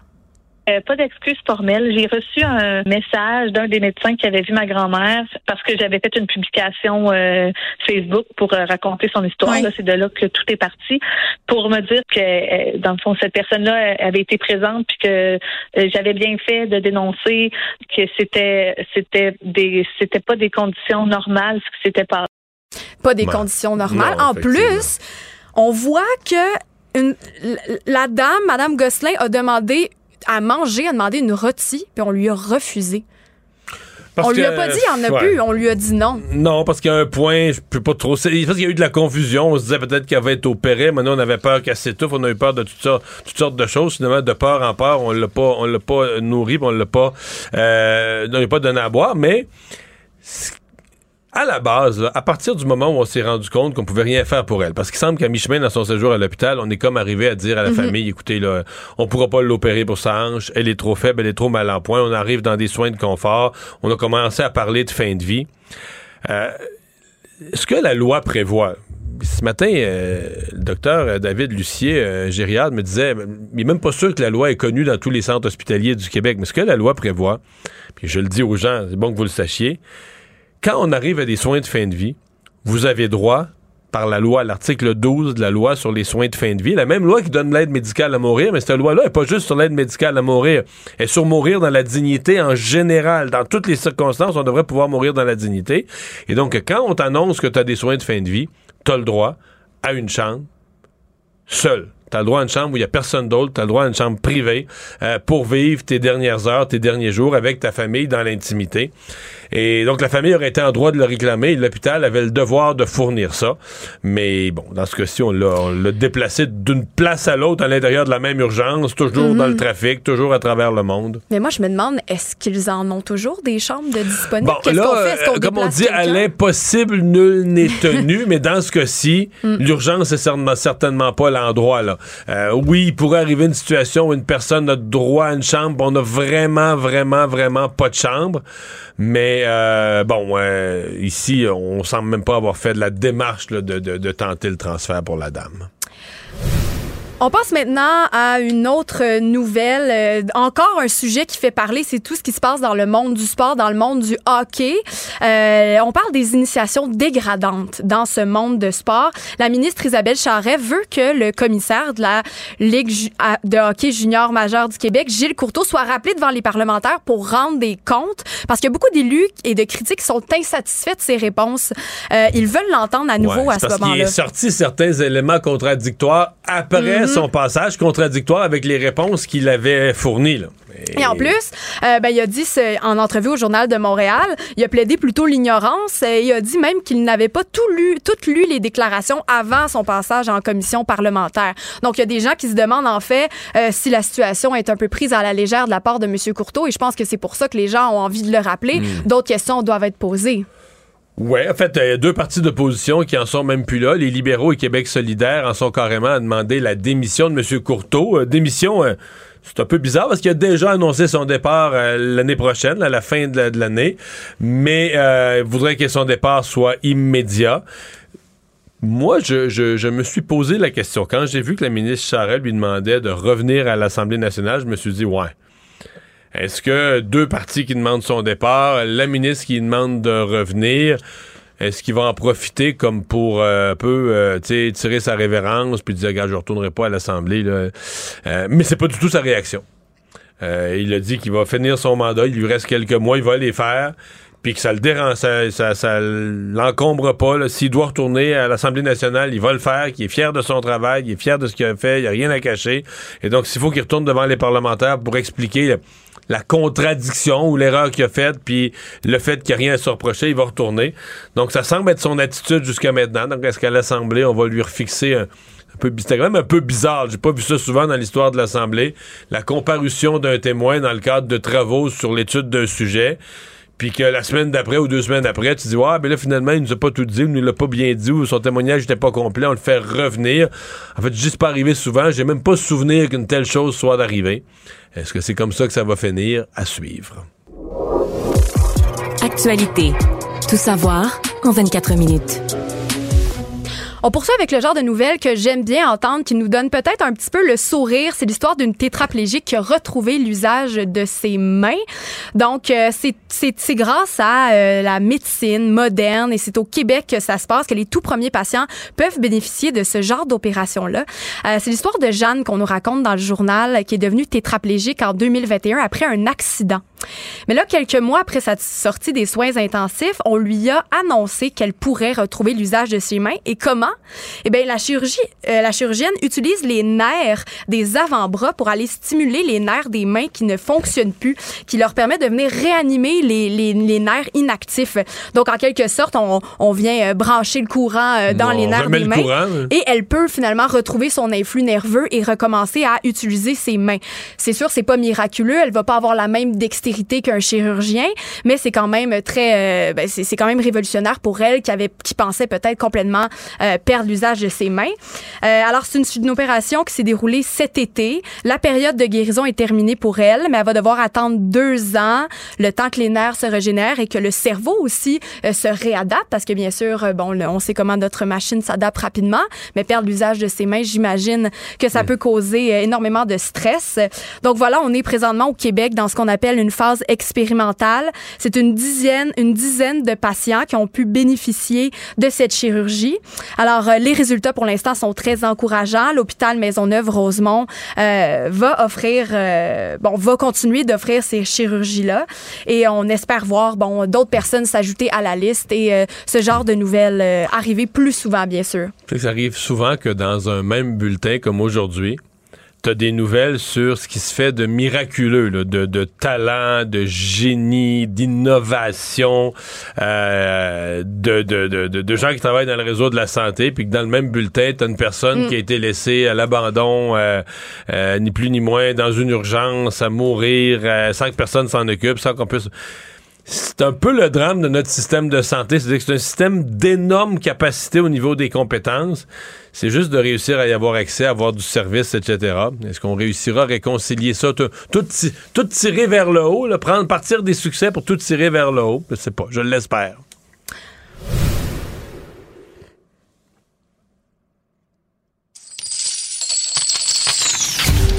Économie. Alors, la chaîne de librairie Indigo vient de marquer un précédent. Elle a refusé de payer des pirates informatiques qui ont volé les données personnelles des clients. Alors, les dirigeants ont dit que ça aurait été inapproprié. C'est le terme qu'ils ont utilisé. Selon eux, il n'y avait aucun moyen de s'assurer que l'argent ne serait pas allé à des terroristes ou à d'autres personnes sur une liste noire, alors qu'ils ont refusé cette rançon. On se rappellera que les données ont été volées le 8 février dernier. Les pirates ont utilisé un logiciel de rançon appelé Lockbite. Euh, c'est un logiciel qui est associé au crime organisé russe. Alors, selon Indigo, certaines données seraient déjà disponibles sur le dark web. La compagnie va plutôt offrir deux ans de protection d'identité pour les clients touchés, mais c'est quand même un précédent de décider, non, nous ne céderont pas à la menace des pirates informatiques. C'est l'idéal, hein? Tu sais, je veux dire, c'est comme, euh, comme quand des pays ont un citoyen qui est enlevé par des, des, des, des, malfaiteurs, des gens qui font, euh, qui, qui, font des, des, kidnappings contre rançon dans un, dans un pays, un groupe terroriste ou autre. C'est sûr que des fois, c'est tentant, la famille euh, va, encourager le gouvernement du pays, veut revoir cette personne-là, euh, ben, payer, payer, trouver une façon par la porte d'en arrière de payer.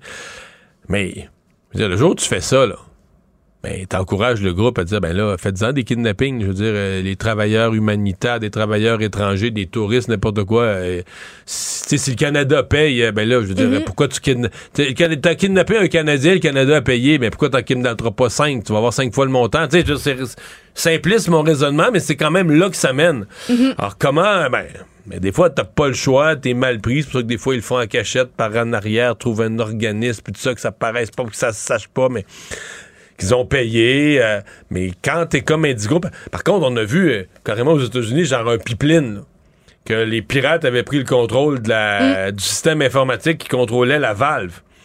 Et là, on a dit, OK, mais si on paye pas, ça peut prendre, re- reprendre le contrôle de l'informatique peut prendre des semaines. Pendant ce temps-là, on n'est plus capable Voilà. d'ouvrir la valve. Il y a des régions du pays qui ont plus de, qui ont plus de carburant. Nous, on n'a plus de revenus.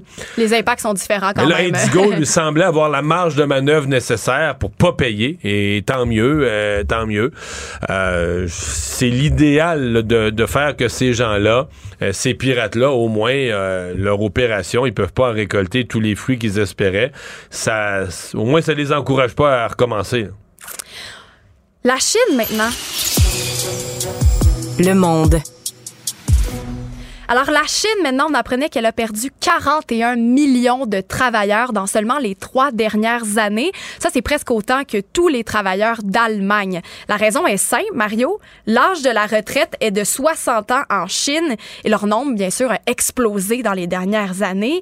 Il reste quand même là, plus de 733 millions de travailleurs là-bas. Mais ça reste qu'une énorme partie des gens qui ne travailleront plus et la Chine représente 30% de la production mondiale. 30% oui, de la production mondiale. Alors, l'État chinois risque de faire grimper l'âge de la retraite pour éviter que la situation s'envenime. Mais là, ça C'est pas fait un débat 40 ans. facile, ça. Ben oui, on l'a vu en France, on l'a vu au Québec. Mais, euh, Pas de ouais. jeunesse, c'est qui qui va prendre la relève? Mais euh, en fait, euh, ça, ça fait partie de la prise de conscience. D'après moi, si tu demandes aux Québécois moyens ou aux Canadiens moyens ou même à l'Américain moyen, on a l'impression que la population de la Chine, c'est en croissance, c'est en croissance, ça a passé un milliard, 1,2 milliard, 1,4 milliard. Euh, c'est terminé, là. La croissance de population en Chine. En fait, la Chine va vivre, vit un vieillissement de population. Ils ont arrêté les naissances. On se souvient des longues années de politique où ils avaient coupé les naissances. Donc, la Chine elle devient une société vieillissante.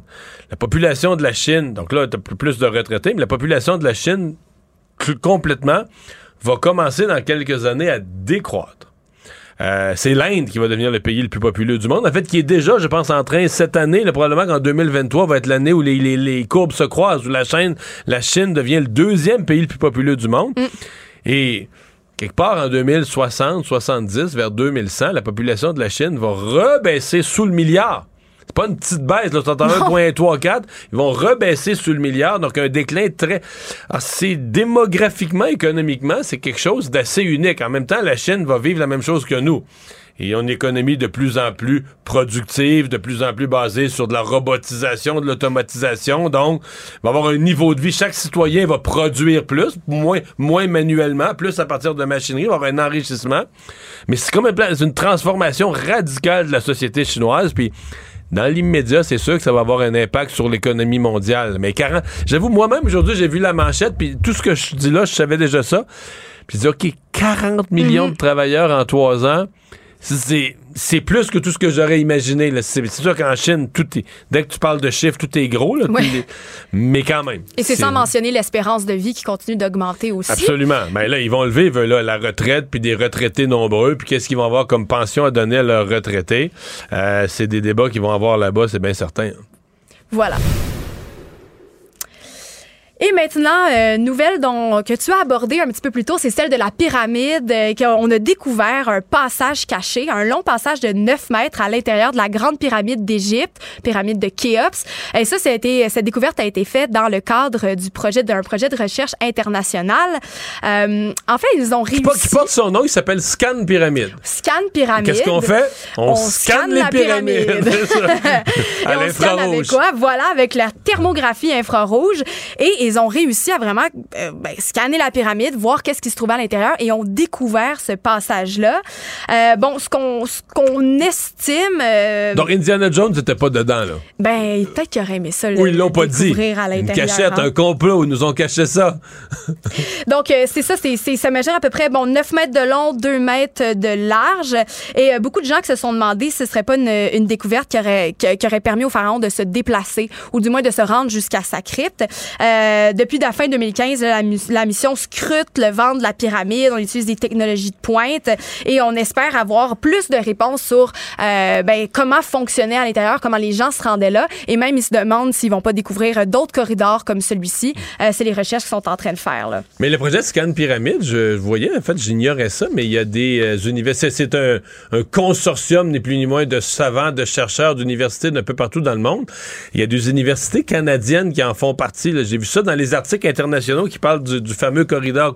Je sais pas quelles universités, est-ce qu'il y en a des Québécois, je sais pas lesquelles. Ah, je sais plus c'est quoi les universités, mais oui, il y a des, il y a universités, des universités canadiennes, là, tout à qui font partie du, euh, de la recherche. Là. Euh, mais bon.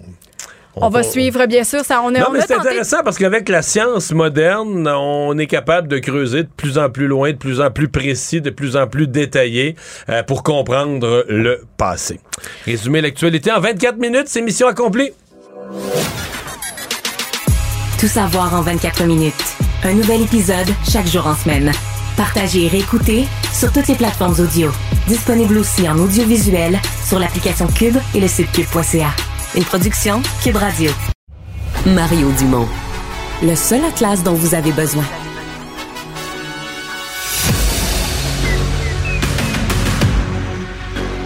Emmanuel Latraverse. J'ai pas de problème philosophique avec ça. Mario Dumont. Est-ce que je peux me permettre une autre réflexion? La rencontre. Ça passe comme une lettre à la poste. Et il se retrouve à enfoncer des portes ouvertes. là. La rencontre La Traverse Dumont. Bonjour Emmanuel. Bonjour. Alors, ingérence chinoise, les travaux à la Chambre des communes ont continué toute la journée. Euh, bon, il y a certains hauts fonctionnaires qui, ont, euh, qui sont restés vagues dans leurs réponses parce qu'ils détiennent des secrets, entre autres. Ben, je pense que l'exercice aujourd'hui illustre entièrement les limites de confier à un comité parlementaire traditionnel le fait d'enquêter sur le problème de l'ingérence chinoise. C'est que, comme on est dans un forum public, ben, les gens du renseignement disent, écoutez, je ne peux ni confirmer ni infirmer cette allégation, je ne peux discuter en public des objets qui sont secrets ou top secrets. Alors, on peut poser la question sous 950 milliards d'angles, on n'aura pas plus de réponses. Les la seule réponse claire qu'on a appris, c'est que le chef du, du CRS, David Vigneault, a confirmé qu'il y a une enquête interne pour trouver qui est à l'origine de ces fuites qui ont été faites à Global News et au Globe and Mail. Et quand on lui a posé la question sur est-ce qu'on croit que ces fuites sont causées par des tensions internes au SCRS sur comment on gère l'ingérence chinoise, il m'a dit, il a répondu, ben vous savez, il y a des forums euh, au cours des, et des, des mécanismes euh, pour que les gens expriment leurs opinions. C'est un enjeu dont on parle beaucoup. Donc, c'est tout ce qu'on a appris là. Euh, et c'est un peu ça euh, le problème. Puis la commissaire aux élections qui a finalement concédé qu'il y a des enquêtes en cours, mais le gros problème, puis la, la GRC l'a expliqué, c'est que c'est très difficile de prendre ce qui est du renseignement et de le transformer en enquête policière. Parce que c'est pas le même niveau de preuve, là. Alors, l'expression en anglais, c'est actionable intelligence, donc du renseignement utile devant les tribunaux. Il n'y en a pas parce que les espions, ils veulent pas brûler leurs sources, leurs mécanismes d'enquête, etc. Donc, ça commence à, je veux dire, ça tourne en rond d'une manière absolument allégorique et pathétique, là, cet après-midi. Mais, mais la commissaire aux Ah, élections qui fait enquête, c'est- c'est- c'est-tu sérieux? Ça mène-tu à quelque part, ça? Ben, elle va faire enquête, mais si elle n'a pas accès aux preuves et aux renseignements qui sont pas admissibles devant les tribunaux, ben, elle peut bien essayer, elle, de faire enquête. Peut-être que ça va fonctionner, mais je pense pas qu'il y a personne qui a vu là-dedans une grande percée euh, de transparence. Le cœur de l'enjeu, je le rappelle, chose, c'est de savoir jusqu'où est-ce que l'ingérence a joué un rôle dans la défaite de certains conservateurs en 2021? Jusqu'où est-ce pourquoi M. Trudeau a accepté de garder dans ses rangs un député qui faisait l'objet de signalements sérieux euh, de la part du service de renseignement comme étant compromis aux mains du régime euh, de Pékin? Et qu'est-ce qu'il y a dans ces rapports-là? Je veux dire, c'est facile de dire il y a de l'ingérence, il y a de l'ingérence, mais tu sais, qu'est-ce que ça veut dire? C'est quoi de l'ingérence? Et c'est comme s'il y a un, il y a une omerta légitime autour de ça, mais je pense que c'est ça qui nuit beaucoup en ce moment à la crédibilité euh, du premier ministre Trudeau. Puis on le voit dans les chiffres euh, du sondage euh, léger là, qui ont été rendus publics à la joute à 16 heures. Ben, ben, on, va- on s'en parle, on s'en parle dans un instant du sondage. Juste pour conclure sur le comité parlementaire, je comprends qu'ils ont fini leurs travaux et là que la discussion a été lancée sur est-ce que, après avoir entendu tout ce monde-là, est-ce que le comité parlementaire recommande formellement, oui ou non, la création d'une une enquête indépendante ou une commission d'enquête indépendante? Ils sont encore à discuter de ça à l'heure où on se parle? Non, là, là, là, ils ont voté. Puis si j'ai bien compris, ils ont voté en faveur. Il faut que tu comprennes que ça a tellement dérapé, ce débat-là. Ça a duré 2h30. Et de toute la portion que moi j'ai écoutée, les, le NPD et les conservateurs étaient beaucoup plus préoccupés à se jeter de la boue l'un l'autre et à se faire des procès d'intention qu'à aller à la recherche de la vérité. Puis ça montre aussi les limites d'un forum partisan comme justement euh, l'est un comité euh, parlementaire. Mais là, techniquement, là, euh, sous toute réserve, oui, ça a été ça a été adopté. On va présenter ça à la Chambre, mais je veux dire, c'est pas exécutoire, là. Non, non, Monsieur je Trudeau, il peut faire ce qu'il veut avec ça. Là. Bon, parlons-en de M. Trudeau parce que c'est de lui dont il était question, entre autres, pas juste de lui, mais de lui dont il était question beaucoup dans ce sondage exclusif qui a été publié à la joute il y a quelques minutes. C'est pas excellent selon ce que je comprends pour M. Trudeau, là. Ben, c'est mauvais pour tout le monde, en vérité. Puis je pense que c'est un portrait qui est assez, euh, qui est assez fidèle de l'état de l'opinion publique en ce moment. Quand on pose, quand euh, Léger a posé la question, est-ce que Justin Trudeau est l'homme de la situation et est-ce qu'il devrait se présenter aux prochaines élections? Euh, 20, euh, 26% seulement des Canadiens trouvent que oui et 54% des Canadiens trouvent que non. Qui devrait pas se représenter. Objectivement, il y a des petites. Ouais, puis il y a des petites variations régionales, là, mais pas vraiment assez importantes pour que Au Québec? digne euh, de mention. Là. Ben, au Québec, c'est 26 oui, 49 non. Puis dans le reste du Canada, c'est 26 oui, 55 non. Tu sais, fait que c'est, dans le assez, fond, euh, euh, il y en a pas plus au Québec qui veulent qu'il se représente, mais il y a plus, il y a plus d'indécis ou de ne sais pas. Oui, c'est ça. Puis je pense que ça, ça reflète ce qu'on dit depuis déjà de nombreuses semaines, que c'est un gouvernement. Euh, c'est, assez rare que tu es en politique, t'es le, qu'on est rendu le 2 mars, puis que tu dis 2023 sera consacré l'anus horribilis de Justin Trudeau. Tu sais, en huit semaines, il a réussi à faire de 2023 sa pire année au pouvoir. Là. Ouais. C'est Ouais. assez, euh, Hmm. c'est assez, c'est assez surprenant et c'est un gouvernement qui est incapable de reprendre le contrôle de son agenda et qui est incapable de, de dissiper les doutes sur son leadership. Puis moi, je pense qu'on voit carrément s'installer une fatigue dans l'électorat avec M. Trudeau. C'est pas un rejet, Hmm. on- c'est le On- monde. On n'avait pas tout dit ça en plein cœur de, en plein cœur de l'enquête sur euh, SNC-Lavalin ou du scandale SNC-Lavalin. On on n'avait pas dit les mêmes phrases finalement à l'élection d'après. Le, monde avait oublié ça. ben. Ben, pourquoi le monde. C'est pas tant que le monde oublie ça, c'est qu'à un moment donné, il y a deux portes, là, tu sais. Je veux dire, euh, c'est c'est quoi l'alternative? Puis c'est là que le sondage est très révélateur. Il vient un peu confirmer des chiffres, je me rappelle, dont on avait parlé de la part d'Angus Reid juste avant Noël. C'est qu'on demande est-ce que Pierre Poilièvre est prêt et a l'étoffe d'un premier ministre? Ben là, il y en a seulement 23% qui trouvent que oui.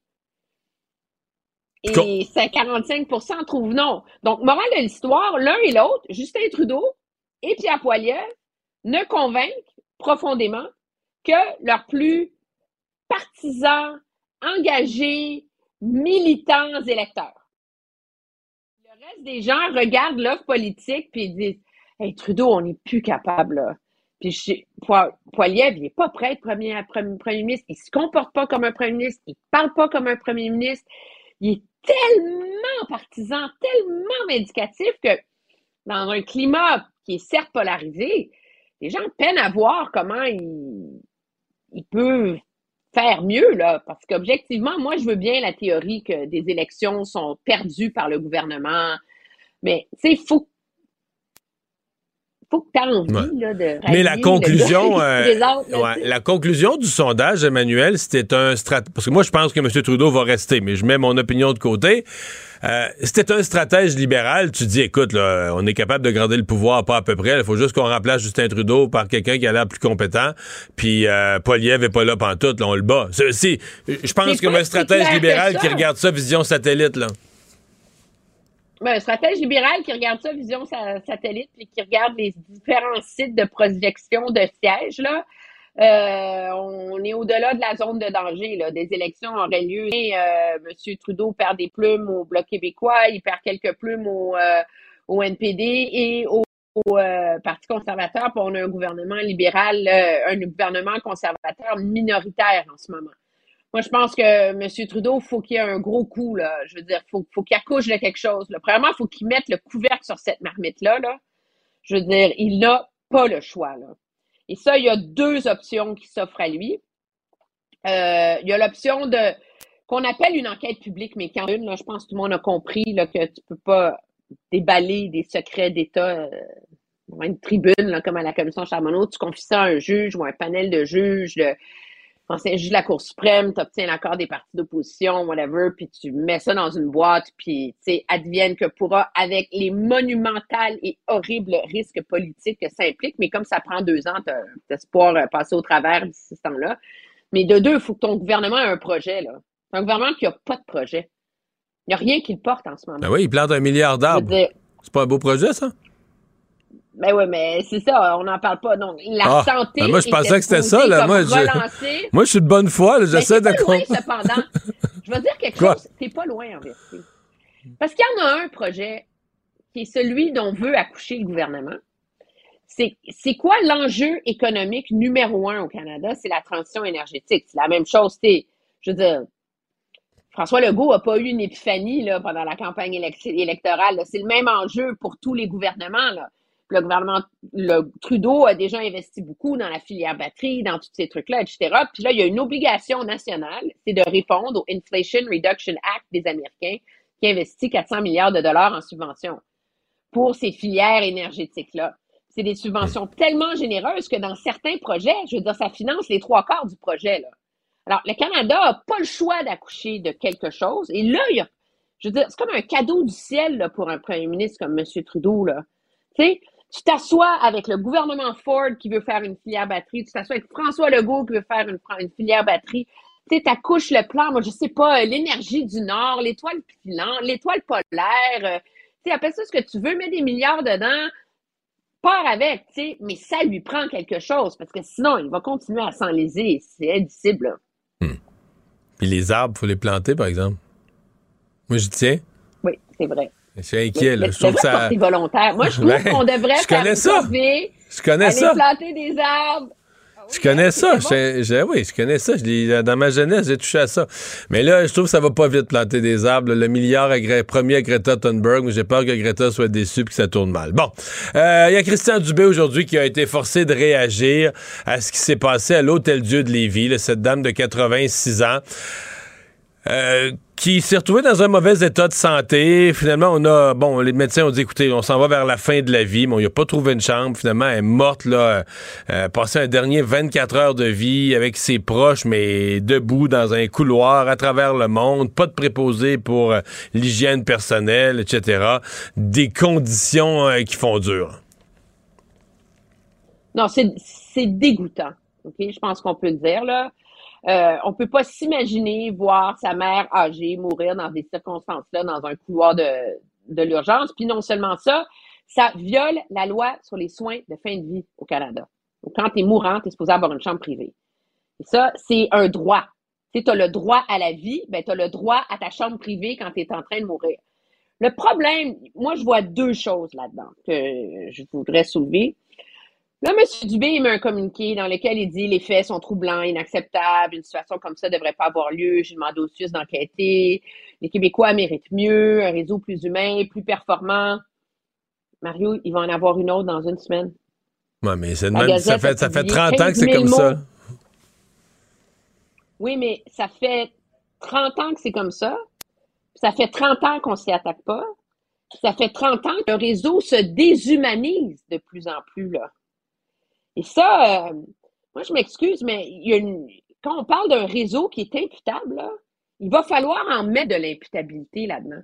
Vraiment, pourquoi c'est le CIUS qui enquête? Tu sais, c'est comme, comme la police qui enquête sur la police, là.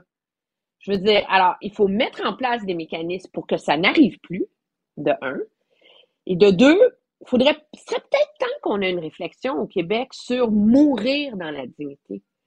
C'est comme si on a donné ce nom-là à la loi sur l'aide médicale à mourir pour se donner bonne conscience. Oh non, non, on ne se dirigeait pas vers la. C'était pas du suicide assisté, c'était pas. C'est un soin de fin de vie. sais, tout ça, là, ça drapait ça, ça rendait ça tout beau. Puis là, depuis ce temps-là, tout ce dont on débat dans l'espace public, c'est l'aide médicale à mourir. Mourir en fin de vie, mourir pas en fin de vie, mourir quand t'es dément, euh, mourir quand t'es quadraplégique, choisir de ta mort, quand on l'administre, comment on le fait. Yo, le débat sur l'importance de soigner la mort quand tu veux pas qu'elle soit médicalement assistée.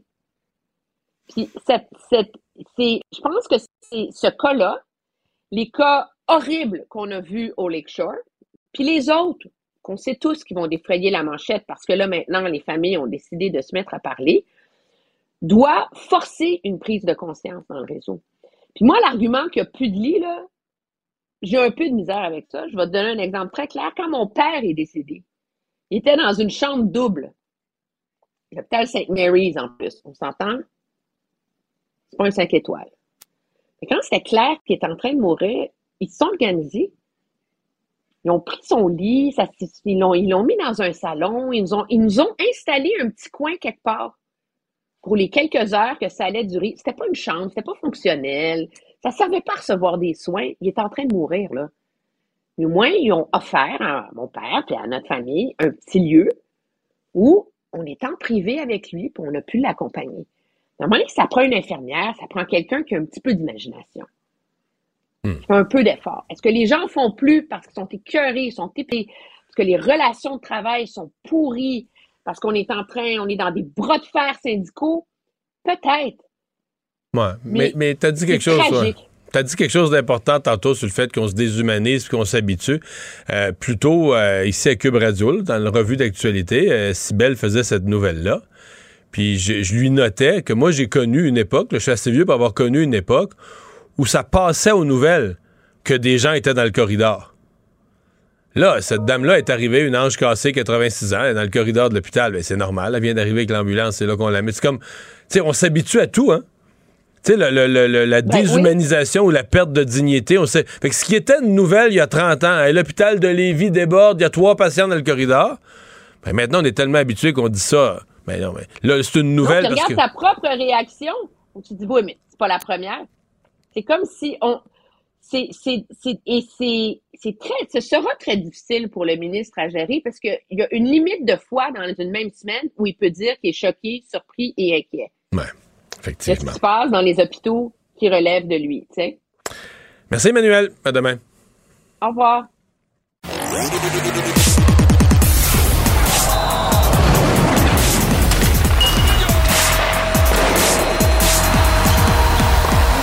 Jean-François Barry, un chroniqueur pas comme les autres. Salut Jean-François. Salut Mario. Tu avais commencé hier à nous parler d'une situation ridicule de gens qui prennent la masse salariale pour d'autres, etc. Et euh, on dirait que depuis 24 heures, euh, c'est avec les coyotes de l'Arizona, je voyais des, reportages aujourd'hui, c'est c'est vraiment euh, devenu totalement loufoque. Là. Ah, complètement. Là, aujourd'hui, ils sont allés chercher Jacob Voracek, qui est encore sous contrat pour deux ans à raison de 8 250 000 mais il joue pas. Il est blessé et sa carrière est finie, comme chez Weber. Alors là, eux autres, ils ont Voracek à 8 millions, Andrew Ladd à 5 millions, Brian Nettle à 5 millions, puis Shea Weber à, 8 millions, qui ne jouent pas. Donc, c'est 35% de leur masse salariale qui est sur les blessés à long terme. C'est ridicule. Je veux dire, la Ligue doit faire quelque chose. C'est de cette façon-là qu'ils réussissent à aller atteindre le plancher salarial. Puis tu sais, regarde hier la, transaction qu'ils ont faite avec les, les sénateurs d'Ottawa. Tu fais, il y avait un jeune, ils l'ont laissé aller. Et au total, ils ont seulement 42 millions sur leur alignement. 31 millions à l'attaque, 8 millions de défenseurs, Mario. Pour 6, ça leur coûte juste 8 millions, puis 3 millions dans le net. Et pour sauver de l'argent, ils jouent à un joueur de moins. Donc, ils n'ont pas de défenseurs d'extra. Ils sont 13 attaquants, 6 défenseurs, 2 gardiens de but. C'est complètement stupide. Et j'en ajoute une couche ils traînent des contrats qui ont, qui ont racheté ou des contrats que- qui ont ramassés d'ailleurs, comme Patrick Kane. Ils ont accepté de prendre un petit peu d'argent sur le contrat de Patrick Kane. Donc, ils ont, ils ont 2 600 000 de Patrick Kane, euh, 1 million de Olivier Ekman-Larson. Mais ça, c'est presque frauduleux. Ça, c'est des joueurs qui n'ont jamais joué pour eux. C'est- C'est contraire à tout l'esprit là, du plafond salarial d'une saine administration de la Ligue. Les DG qui aspirent aux grands honneurs sont à côté sur le plafond. Et là, ils ont trouvé des astuces, c'est de refiler des contrats en échange de choix repêchage à ces équipes-là. Mais je veux dire, c'est pas une ligue, en- une ligue en santé, là, ça. Moi, si je suis un partisan des Coyotes ou si je suis un joueur des Coyotes, mettons, si je, si je suis euh, Keller, là, qui est leur meilleur joueur, je veux me sauver de là en courant. Parce que, tu sais, des, des choix repêchage, c'est bien beau, mais ça joue pas, là, ça. Là, ça, ça, Non, mais ça va prendre ça- quelques années. Là. Hey, ça te fait pas des passes, ça te fait pas des buts. Fait qu'on va devoir resserrer. Puis après ça, les DG vont trouver d'autres façons de contourner. Mais en attendant, on doit absolument resserrer parce que je trouve que c'est, vraiment de, de- Ça va à l'encontre de ce pourquoi le plafond puis le plancher a été établi, c'est-à-dire faire une ligue où toutes les équipes peuvent, euh, gagner. Fait que ça tanque, on va se le dire, là, ça tanque beaucoup cette année. Les Bruins étaient déjà forts. euh, là, ils mettent euh, tout de leur côté pour être les aspirants numéro un à la Coupe. Hey, Mario, sortir de l'Est cette année, là, ça va être quelque chose. Incroyable. Tu sais, t'as les Hurricanes qui se sont renforcés, qui étaient déjà bons, les Rangers, les Devils, le Lightning, les Maple Leafs et les Bruins qui dominent la ligue viennent d'aller chercher Tyler Bertuzzi. C'est tout un joueur. Aujourd'hui, il y avait une conférence de presse pour annoncer la signature du contrat de- Dylan Larkin à, à Détroit. Puis il est venu émotif quand il a parlé de la perte de Bertuzzi parce que les deux jouent ensemble depuis euh, quelques années. C'est tout un joueur de hockey, seulement 28 ans. Les Bruins vont pouvoir le signer. Donc, ils viennent aller chercher avec les Red Wings de Détroit contre un choix de 1 et un choix de 4. Et encore là, qu'est-ce que les Red Wings ont fait pour ré- réussir à faire la transaction? Ils ont gardé 50% du salaire de Bertuzzi. Donc là, les Browns, finalement, dépassent la masse salariale en qualité de joueur. Mais c'est toute une acquisition. Les Browns de Boston vont être vraiment à prendre au sérieux. Eux autres qui avaient été chercher déjà un défenseur avec Orloff. Et là, viennent d'aller chercher du punch à l'attaque. On va dire de quoi le top 9 à Boston, ça va être dangereux. Et parlant des Browns, ils ont signé David Pasternak, aujourd'hui un de leurs meilleurs joueurs, pour euh, 11 millions et des poussières par année, donc 90 millions pour 8 ans.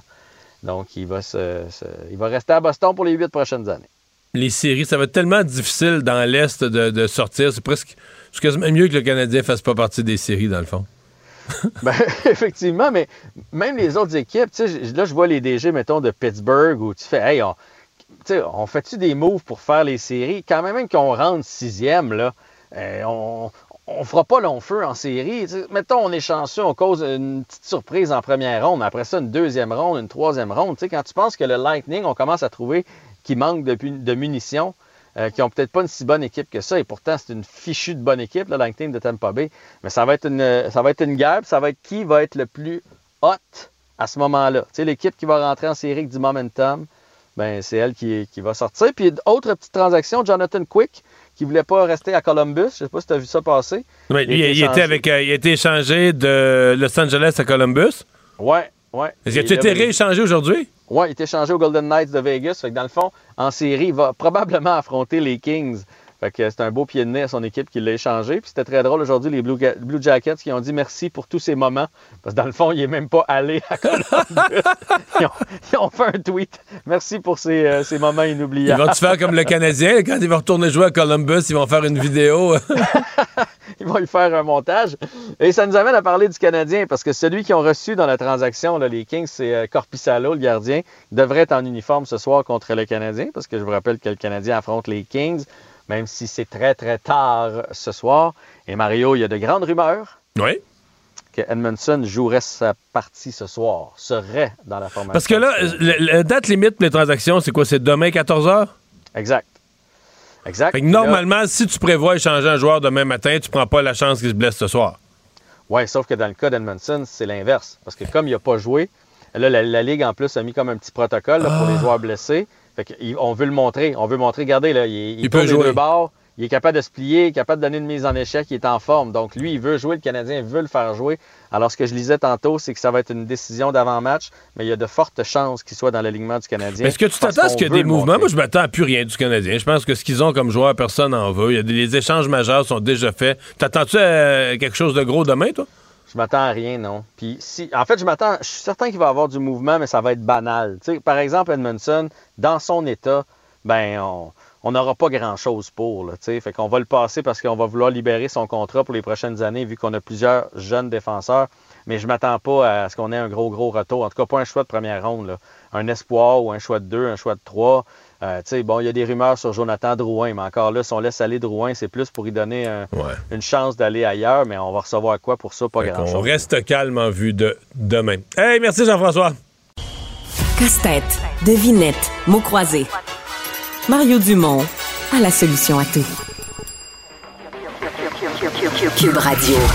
En direct à LCN. 17h27, notre duo politique. Mario Emmanuel, euh, aujourd'hui, bonsoir à vous deux. Bonsoir. On va commencer avec le, le comité sur euh, l'ingérence chinoise. Ça se poursuit. Motion adoptée, on vient de le dire, à Ottawa pour demander euh, une enquête. Des experts sont venus dire aujourd'hui que ça, ça ne donnerait rien de plus. Il est question, hein, on le sait, de renseignements très, très, très sensibles. Emmanuel, est-ce que c'est la chose à faire, une enquête publique indépendante, pour avoir les réponses qu'on cherche? Ça dépend ce qu'on entend par enquête publique. Il y a une chose de claire, Sophie, c'est Mm. que c'est pas un comité parlementaire qui va nous donner ces réponses. Les députés passent la moitié du temps à se chamailler et à essayer de marquer des points politiques. Ouais. Puis quand on regarde les questions, c'est quoi la nature de l'ingérence? Quelle est son ampleur? Et est-ce que les libéraux ont été, le gouvernement Trudeau a été complaisant face à ces risques et ces allégations-là? Mais il n'y a aucune des réponses qui peuvent être données en comité parlementaire parce que c'est public et que ce sont euh, des secrets euh, de sécurité nationale. Une enquête peut prendre plusieurs formes. C'est pas nécessairement une enquête comme la commission Charbonneau ou la commission Gomery. Il y a moyen de confier ça à, je sais pas moi, un ancien juge de la Cour suprême ou un ou deux juges qui ont euh, les, qui peuvent donc voir la preuve et eux, comme mandataires indépendants, dresser un rapport aux Canadiens, nous donner des réponses. Mais la réalité, c'est que ça, ça va prendre minimum deux ans. Mais il y a eu des cas dans le passé, il y a des précédents, il y a moyen de le faire. Ouais. Mario, est-ce qu'on a les, les moyens, cela dit, en perspective d'avenir, de, de contrecarrer ces intrusions étrangères dans nos élections, que- qu'elles viennent de la Chine, de la Russie ou d'ailleurs? Bon, on a des moyens. Je sais pas si on a un moyen euh, parfaitement étanche, là, mais on a un exemple. L'Australie, il y a quelques années, euh, d'ailleurs, a soulevé la colère de la Chine en le faisant, mais elle a adopté toute une série de lois qui, proté- qui visaient à protéger son système électoral. Euh, la, Chine, la Chine avait boycotté les vins australiens à cause de ça. Mais euh, moi, je pense que M. Trudeau, effectivement, commission d'enquête publique, c'est une chose qui lui est demandée. C'est pas la seule chose. C'est pas la seule chose qu'il peut faire.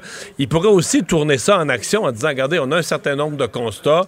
Euh, on a l'exemple de l'Australie. Euh, moi, je vais demander à mon équipe ministérielle de nous proposer euh, un ensemble de changements de loi pour protéger mieux notre système électoral, etc., etc.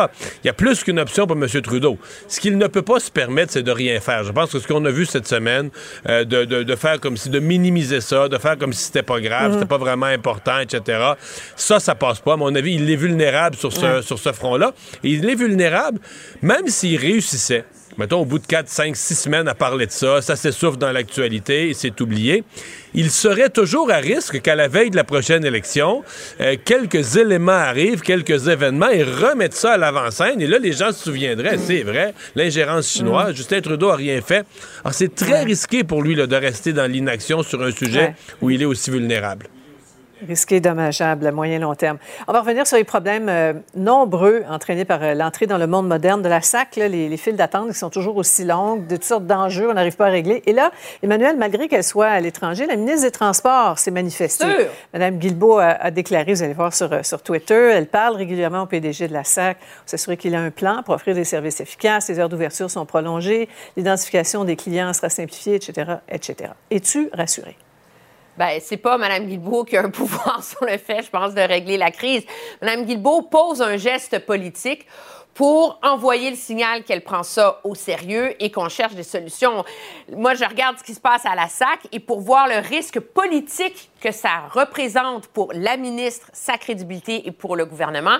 C'est quand la dernière fois qu'on a vu des files d'attente de même? Ah, c'était les passeports. Mais justement, le gouvernement euh, Legault veut pas que la SAC devienne les passeports de Ouais. Québec. Et donc, euh, c'est urgent d'essayer de trouver euh, des Ouais. solutions. Mais surtout, moi, je pense, de, de mettre carte sur table avec les gens et dire ça va prendre tant de mois avant qu'on règle le problème. Arrêtez de s'imaginer qu'on peut régler ça rapidement. Oui, bien, la SAC dit que ça va revenir à la normale d'ici euh, avril. Je, vais enchaîner sur le prochain sujet parce que je vais vous entendre là-dessus. Euh, on pensait qu'on avait vraiment tout entendu, là, la, la, commission parlementaire, sur les initiations violentes euh, au hockey mineur. La ministre Charret a changé d'idée, veut réentendre Gilles Courteau, le commissaire de, de, la LHJMQ. Emmanuel, M. Courteau s'en va en prolongation, là, mais plusieurs exigent sa démission. Est-ce qu'il sera éventuellement poussé vers la porte? Ben moi, je vois pas comment M. Courteau, dans le contexte actuel, peut euh, réussir à rétablir sa réputation. Il était déjà contesté, il était déjà mhm. montré du doigt. Et là, finalement, il vient dire, mais savez-vous, j'ai dit la vérité, mais j'avais mal fait mes devoirs en venant en comité parlementaire. Finalement, j'ai pas tout dit. Je me rends compte. Mhm. Je veux dire, ça, là, c'est absolument néfaste pour lui, mais c'est pas un bon coup pour la ministre Charret, qui avait été un peu prompte à mettre la clé dans la porte. On ben, voilà, voilà, Mario, je vais t'entendre là-dessus. Ça, ça, nous dit quoi sur le sérieux de l'exercice? Ben, moi, j'essayais de me souvenir aujourd'hui, j'essayais de trouver un précédent, là. Euh, de témoins qui soient venus dans des travaux parlementaires sur l'étude d'une question. Et là, euh, sur la base du fait qu'il n'aurait pas tout dit ou pas bien répondu ou pas complètement répondu, qu'on le fasse revenir la sur la base du travail des journalistes aussi? Oui, oui, qu'on le fasse revenir une semaine ou deux après. J'ai pas de souvenir. Moi, je me souviens pas d'avoir vécu ça quand j'étais mm-hmm. député ou après. Donc, c'est une situation assez inusitée. Ceci dit, M. Courteau, je lisais tout à l'heure, euh, il est formel. Il n'a pas l'intention de quitter et il dit qu'il n'y a pas de malaise à répondre aux questions des députés, mm. qu'il va expliquer les, failles dans son témoignage précédent, qui n'a rien à se reprocher. Et donc, euh, semble vraiment, vraiment enclin, prêt à faire face à la musique. On va voir ce que ça va donner. Là. Suivra la deuxième période. Merci à vous. Au revoir. Au revoir. Alors, c'est ce qui euh, met un terme à notre émission d'aujourd'hui. Merci d'avoir été des nôtres. Bye bye. Bonne soirée. À demain. Cube Radio.